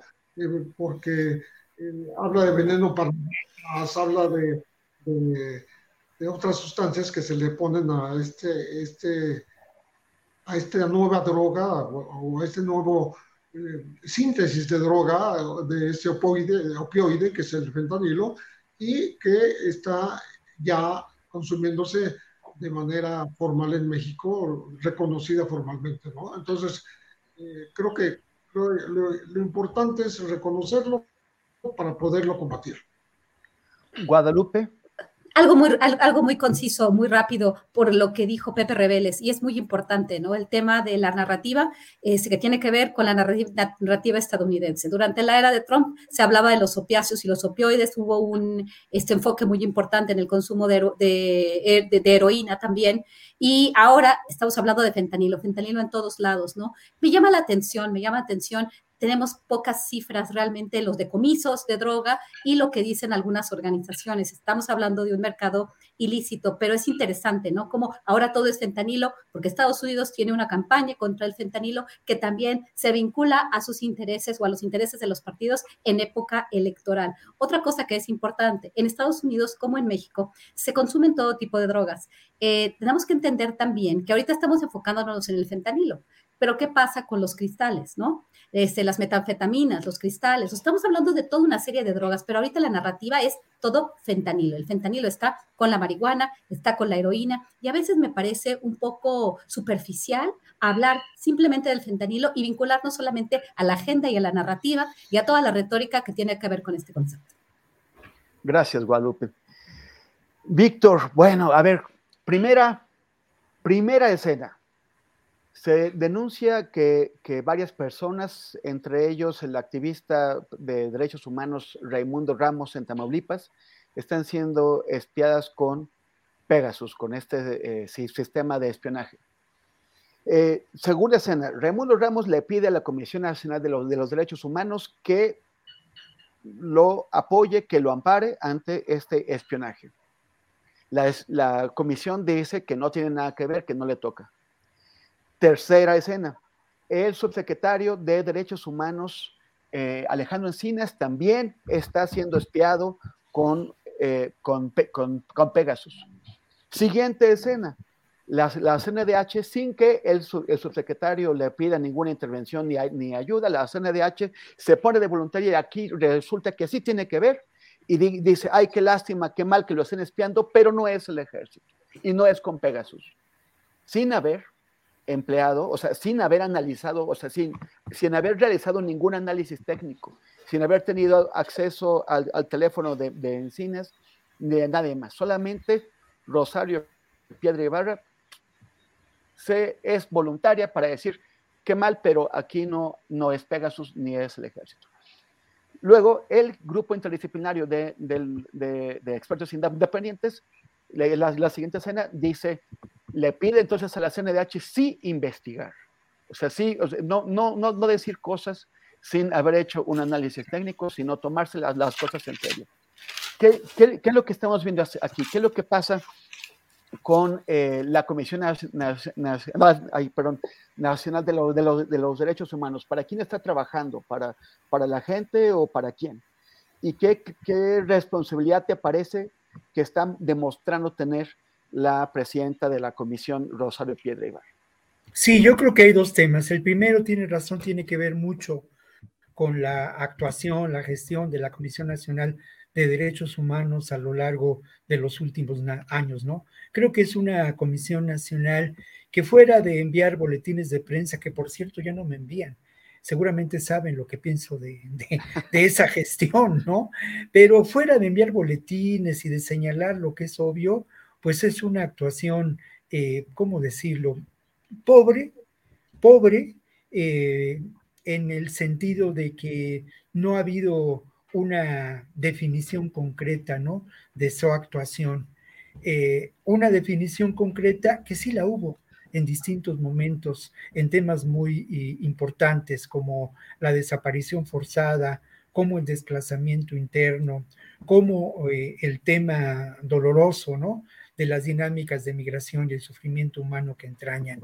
Creo que esto se dijo en algún momento, además, lo dijeron quienes integraban, eh, eh, eh, digamos, el órgano de gobierno de la propia comisión en otro momento, pues iba a llevar a la comisión a una lamentable situación, pues cómo decirlo, pero es, no encuentro otra descripción, de postramiento de sumisión ante el poder.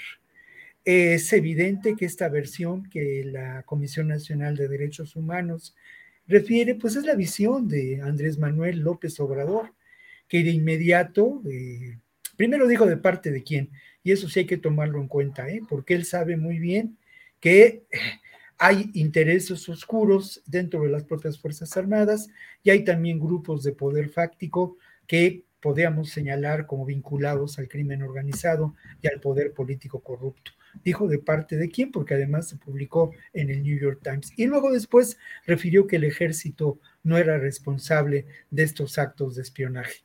¿Qué es lo que, lo que nos hace pensar esta sumisión? Pues eso, ¿no? Es lamentable la actuación de la comisión, es lamentable el que esté ajena a la defensa de los derechos humanos, que es urgente en muchos ámbitos.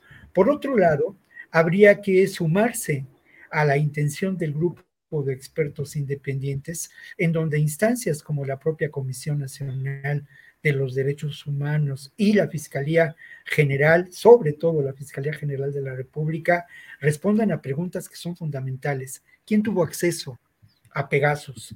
¿Quién o qué instituciones eh, compraron este, este instrumento? Tenemos alguna información al respecto, pero no es una información certificada, no es una información puntual. Lo otro, sigue operando Pegasus en estas instituciones. Y la tercera, que es muy importante, es posible que distintas instancias más allá de lo institucional accedan a la información de Pegasus. Y yo agrego una pregunta que es fundamental, eh, colegas, ¿no? La pregunta es, ¿a quién beneficia el, la intromisión vía recursos tecnológicos de espionaje eh, para obtener información respecto a casos que son fundamentales, ya lo decía Pepe la semana pasada. Está los casos que están vinculados con la guerra sucia y la actuación del ejército y eh, en eso en ese entonces y está el asunto de Ayotzinapa. ¿Quién puede acceder a esa información? ¿Qué beneficios puede obtener? Y lo otro que señala con mucho trino la comisión, eh, el GIEI, ¿no? Bueno, es preocupante porque esto puede no solamente afectar la investigación, que esto es, hay que mencionarlo, sino puede afectar la seguridad y poner en riesgo a personas claves en la investigación que se está llevando a cabo. Pepe, ¿tú qué, tú qué respuestas puedes dar a las, a las preguntas que acaba de, hacer Víctor Ronquillo? ¿A, pues quién, beneficia, por ejemplo? Está faltando la Comisión Nacional de los Derechos Humanos a, a, la esencia de su propia eh, fundación, ¿no? Es, es un órgano eh, que debiera ser supervisor, vigilante, garante justamente de la vigencia de los derechos de la ciudadanía y pues parece que en este caso del espionaje con Pegasus está haciendo exactamente lo está tratando de desmentir eh, lo que es evidente, el uso de esta tecnología invasora de, pues de, de, los aparatos personales de, funcionarios públicos, porque más allá de, haberse eh, denunciado su, utilización en contra de, un defensor de derechos humanos en Tamaulipas, de Raimundo Ramos,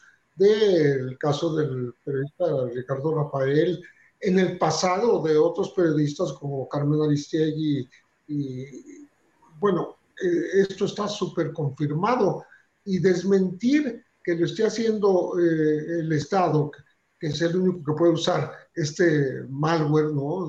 Este, no son privados los que adquieren el, el Pegasus, sino, sino exactamente el gobierno y en este caso la Secretaría de la Defensa Nacional, pues negarlo es, eh, es absolutamente ridículo y, contrario, repito, a, pues a, los este, principios fundadores de lo que fue la, Comisión Nacional de Derechos Humanos desde 1941. Entonces, creo que eh, es un afán de, cubrir eh, al gobierno actual en, en esta permisividad, ¿no? En que, que, debiera ser más bien investigada que desmentida.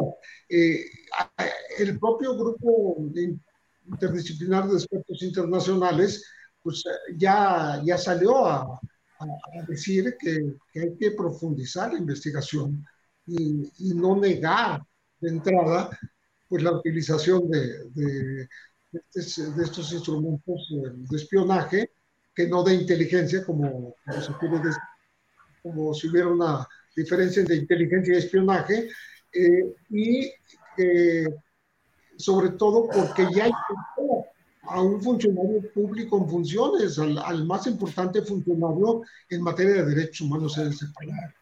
Entonces, eh, creo que toca eh, profundizar y no tratar de eh, decir que eso no existe o, que no es el gobierno el que lo está haciendo, ¿no? Entonces, este, eh, estamos eh, tratando de, que las cosas se, se, investiguen a fondo y no que se encubran. Y, y es absurdo que los trate de encubrir una comisión que se dice defensora de los derechos humanos. Gracias, gracias Pepe. Guadalupe, eh, salvo lo que tengas que opinar sobre el tema anterior, también quisiera ir avanzando porque ya estamos llegando al, al, final del, del programa. Es, el, el, presidente López Obrador mostró ya estadísticas de homicidios. Las, las, las estadísticas de los gobiernos anteriores mostró cómo eh, hubo un ascenso muy marcado del, del número anual de homicidios eh, dolosos en México dur durante el sexenio de Peña Nieto y luego cómo eh, ha habido un descenso, eh, pues obviamente muy contrastante con el ascenso veloz que hubo en el sexenio pasado. Eso, él, él lo, sigue atribuyendo, eh, como otros problemas del país, a la herencia. solamente que ya llevamos cuatro años y medio pues, en su gobierno y le queda un año, un año y medio. ¿qué, tan, ¿Qué tanta razón tiene el presidente en atribuirles a la herencia de los sexenios anteriores lo, lo que estamos viviendo y qué, y qué tanto pues hay una insuficiencia en el cumplimiento de metas de reducción de la violencia en México.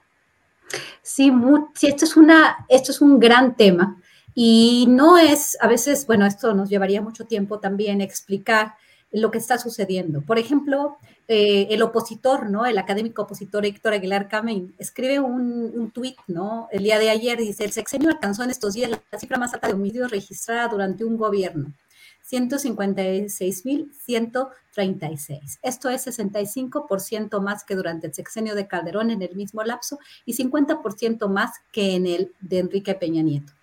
De alguna forma, eh, estos, estas cifras pues sí son muy preocupantes, ¿no? Y hubiéramos pensado que con un cambio en la estrategia, como aparentemente se ha dado, ¿por qué? Porque el presidente no se ha abocado a confrontar a las organizaciones criminales que esté con el ejército y, y, la Policía Federal, como lo hizo Felipe Calderón Hinojosa cuando declaró la guerra contra las drogas, donde definitivamente simplemente declara contra la guerra contra las drogas, se pone el traje militar y empieza a este, de forma selectiva a ir tras algunos grupos, los grupos del noreste que operaban en el noreste y el Golfo de México, los Zetas y el cártel del Golfo. Eso per se generó la militarización de la seguridad. Esto es muy importante. De alguna forma, el presidente tiene razón, tiene razón porque esto es parte, y aquí estoy escribiendo la segunda edición de mi libro, que se llama Los Z5, una nueva generación. ¿Y qué significa una nueva generación? Ahorita supuestamente muchas de las,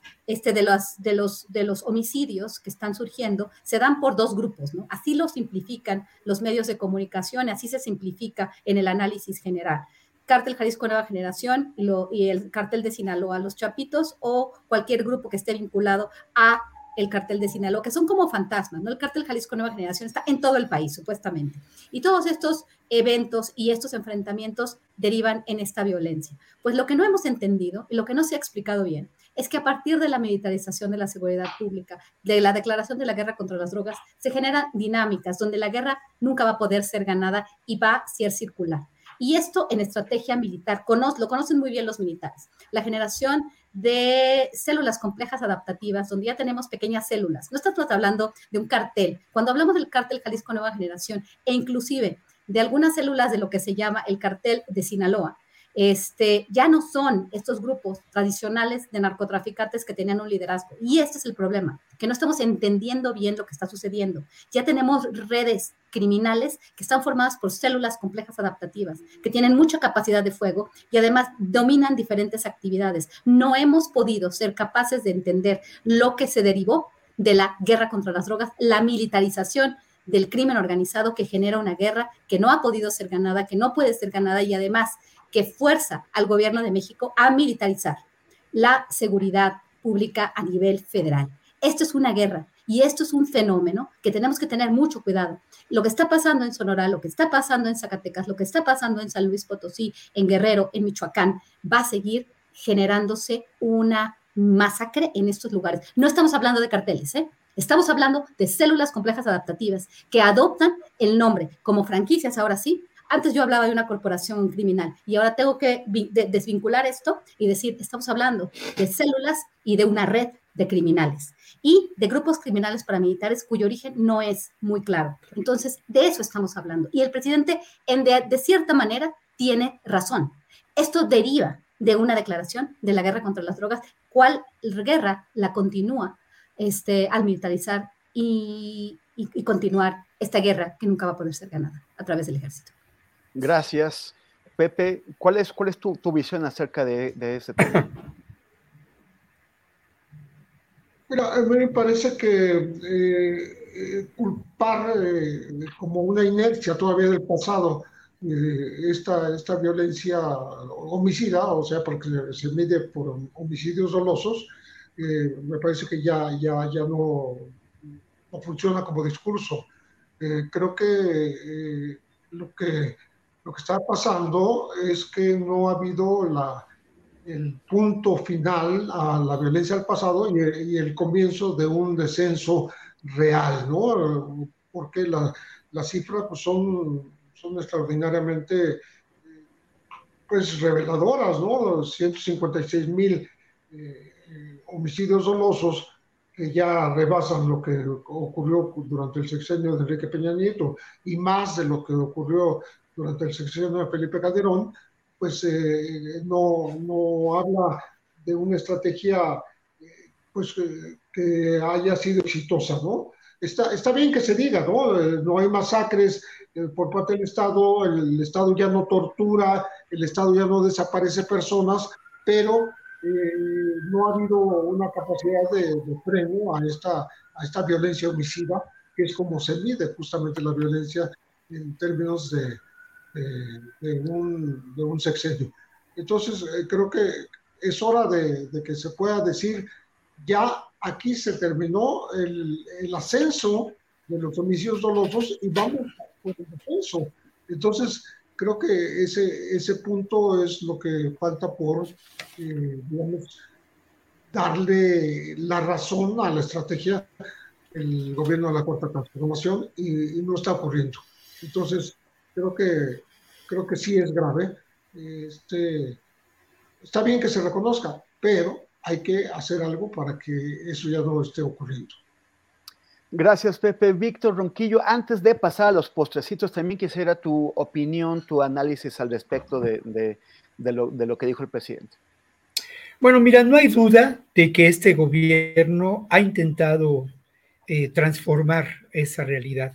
A mí me parece que dejar atrás el elemento de guerra contra las drogas y plantear la construcción de la paz es algo fundamental. La militarización que hemos eh, considerado nosotros tiene grados y en este país hay pocos elementos para pensar que las decisiones políticas claves, determinantes de la gestión del país y de la gestión del Estado se dan en el ejército ¿no? y en las Fuerzas Armadas. Creo que eso no, no ocurre.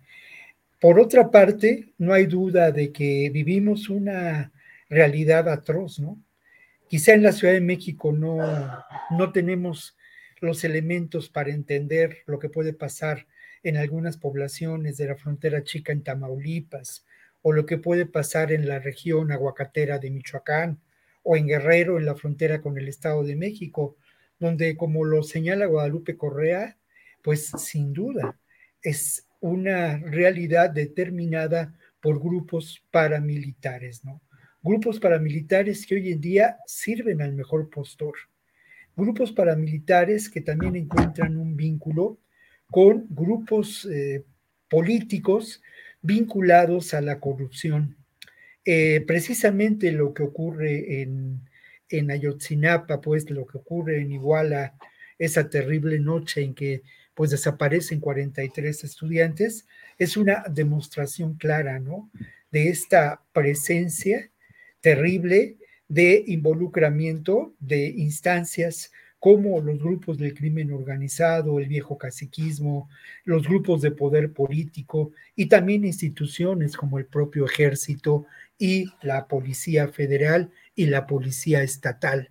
Esta realidad es brutal y esa es la realidad que lamentablemente este gobierno, desde mi punto de vista, no ha enfrentado con la profundidad que se requiere. Pero volvemos a lo mismo y a un tema que es eh, esencial, ¿no? Hasta dónde este gobierno es capaz de desmantelar esos poderes fácticos que se dan en distintos ámbitos, ¿no? Este gobierno fracasó en su intento de llevar a la cárcel a eh, García, a Francisco Javier García Cabeza de Vaca. Lamentablemente también ha fracasado en cuanto al caso Lozoya. Y sí, ha fracasado no en la, no en la, digamos, en la estrategia de las Fuerzas Armadas, sino en la capacidad que no solamente es punitiva de desmontar estos espacios de, de poder esto es muy grave y esos espacios de poder tienen que ver aún hoy con el sistema que eh, se establece eh, de, gobierno, de gestión del Estado en este país, ¿no? Es un sistema, lamentablemente, que fue fundado en la corrupción después de la Revolución Mexicana y que ha ido mutando, ¿no? Y ha encontrado distintos aliados.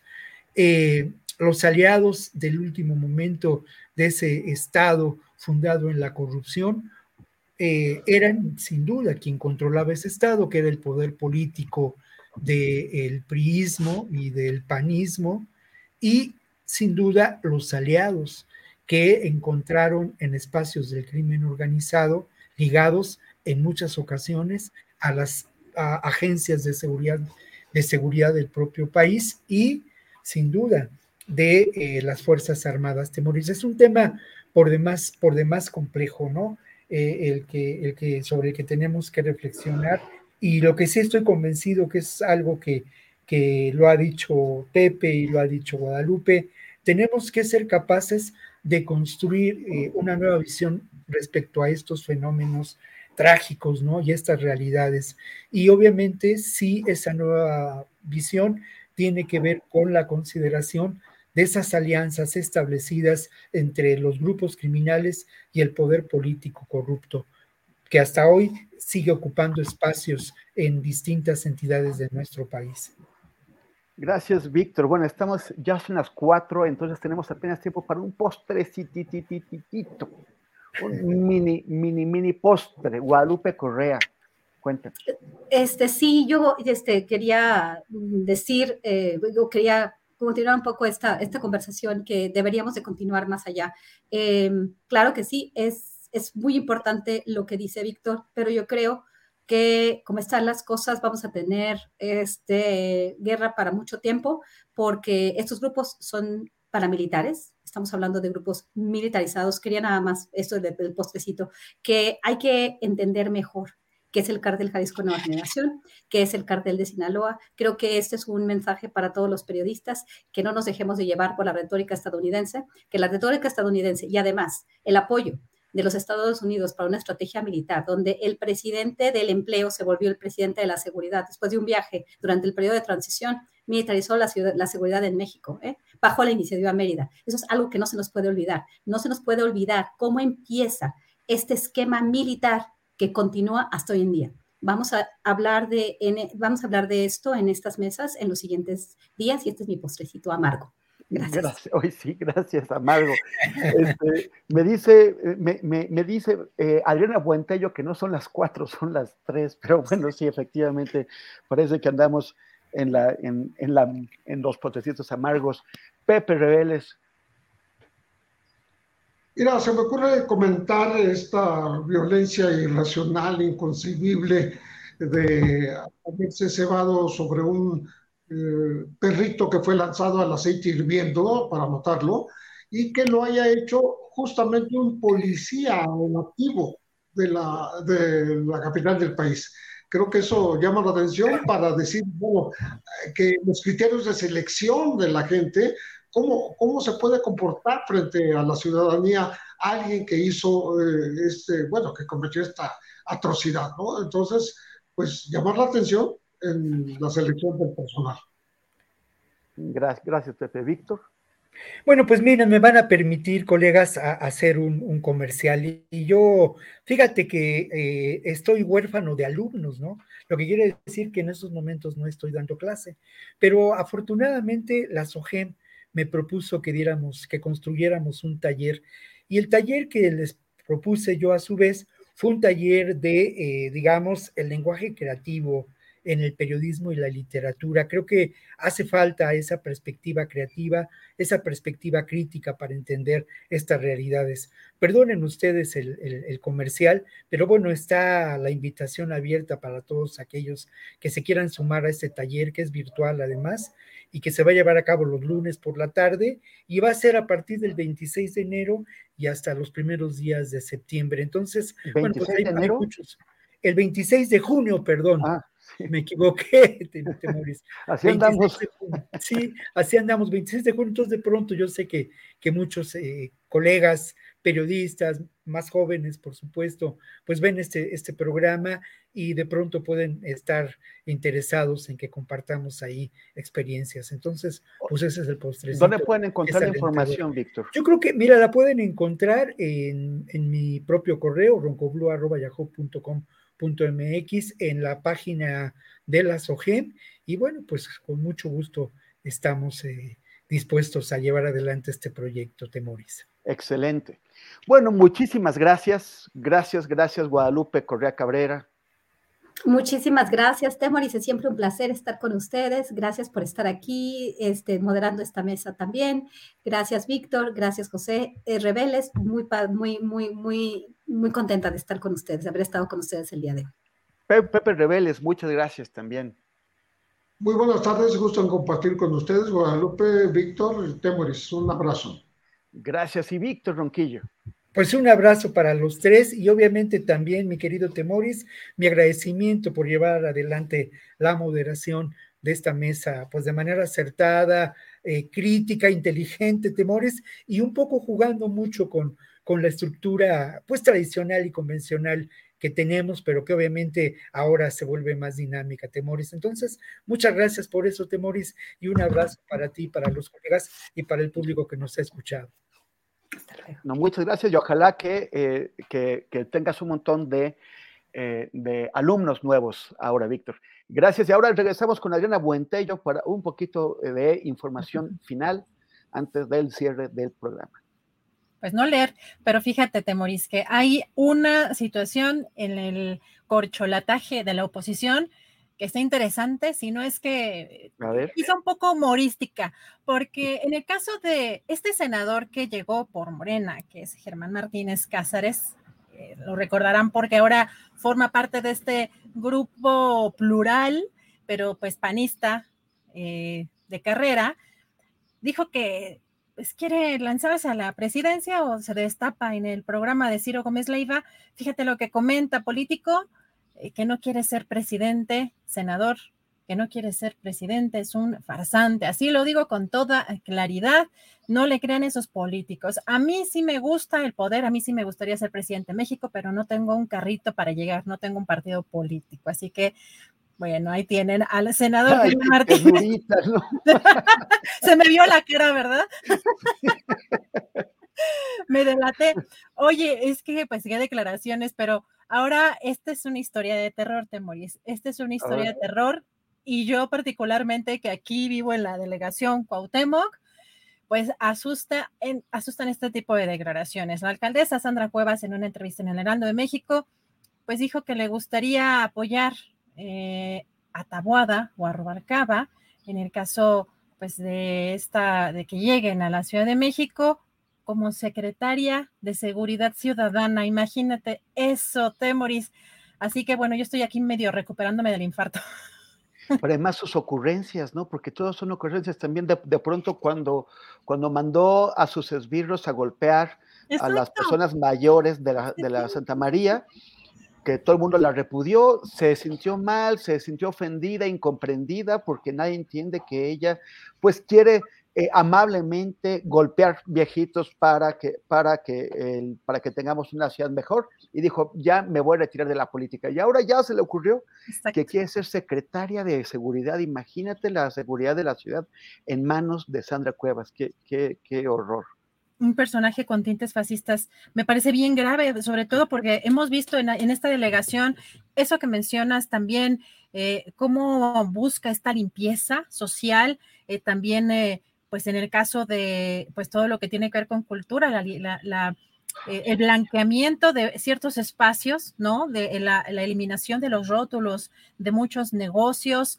la forma incluso que, con la que habla y con la que amenaza y con la que amenazó a la jefa de gobierno Claudia Sheinbaum, híjole, de verdad que son declaraciones de terror, pero bueno, eh, esto está eh, sucediendo en el camino también a, a la sucesión aquí en la Ciudad de México. Y, también comentar que eh, pues lo que veíamos eh, interesante de esta declinación, en el caso del Partido Verde Ecologista en México, en Coahuila, no así de su candidato Lenín Pérez, pero lo que se estaba cocinando detrás y todos los acuerdos políticos que están, eh, pues en los que están interesados en, en, ambos partidos, ¿no? Pero en estas últimas horas el senador del Partido Verde Ecologista de México, Emanuel Velasco, pues dio declaraciones que van en ese sentido, porque está ya pidiendo eh, aquí a Morena, ¿no? A toda esta, pues todo lo que va a ser la alianza o esta, esta como, esta, mm, coalición. Este, esta coalición, gracias, esta coalición, pues que ya instalen una mesa este lunes, están pidiendo, está pidiendo que sea este lunes donde se establezcan las, las reglas claras de selección del candidato presidencial rumbo a los comicios de 2024 y que recordar que también este personaje está interesado o ha revelado que tiene interés en, en pertenecer también al corcholataje, a, esta, a estos aspirantes, a este grupo de aspirantes a la candidatura presidencial para el 2024. Pero bueno, vamos a ver cómo avanza. En este jueves, eh, ya con mucho calor, eh, Temoris, y mañana tendremos un programa muy interesante también, nuestra mesa, por supuesto, del más allá con las recomendaciones de, fin de semana. Y recuerden, este jueves en la noche ver a nuestro querido Francisco Cruz, que tiene pues toda la información relevante, lo último de las elecciones en el Estado de México y en Coahuila y todo lo que acontezca pues de aquí a mañana. Así que, Temoris, pues muchas gracias por esta conducción y por, por todas estas entrevistas. Excelente, Adriana, muchísimas gracias y también un saludo al querido Julio Astillero allá por donde ande. Gracias. Hasta mañana, buen provecho.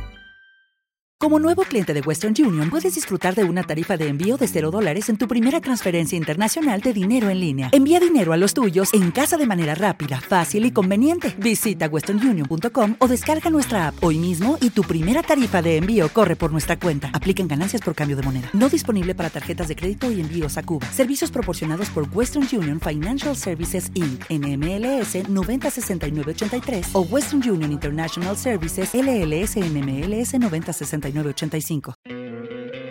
¿No te encantaría tener 100 dólares extra en tu bolsillo? Haz que un experto bilingüe de TurboTax declare tus impuestos para el 31 de marzo y obtén 100 dólares de vuelta al instante. Porque no importa cuáles hayan sido tus logros del año pasado, TurboTax hace que cuenten. Obtén 100 dólares de vuelta y tus impuestos con 100% de precisión, solo con Intuit TurboTax. Debes declarar para el 31 de marzo. Crédito solo aplicable al costo de la presentación federal con Turbo Tax Full Service. Oferta sujeta a cambios o cancelación en cualquier momento.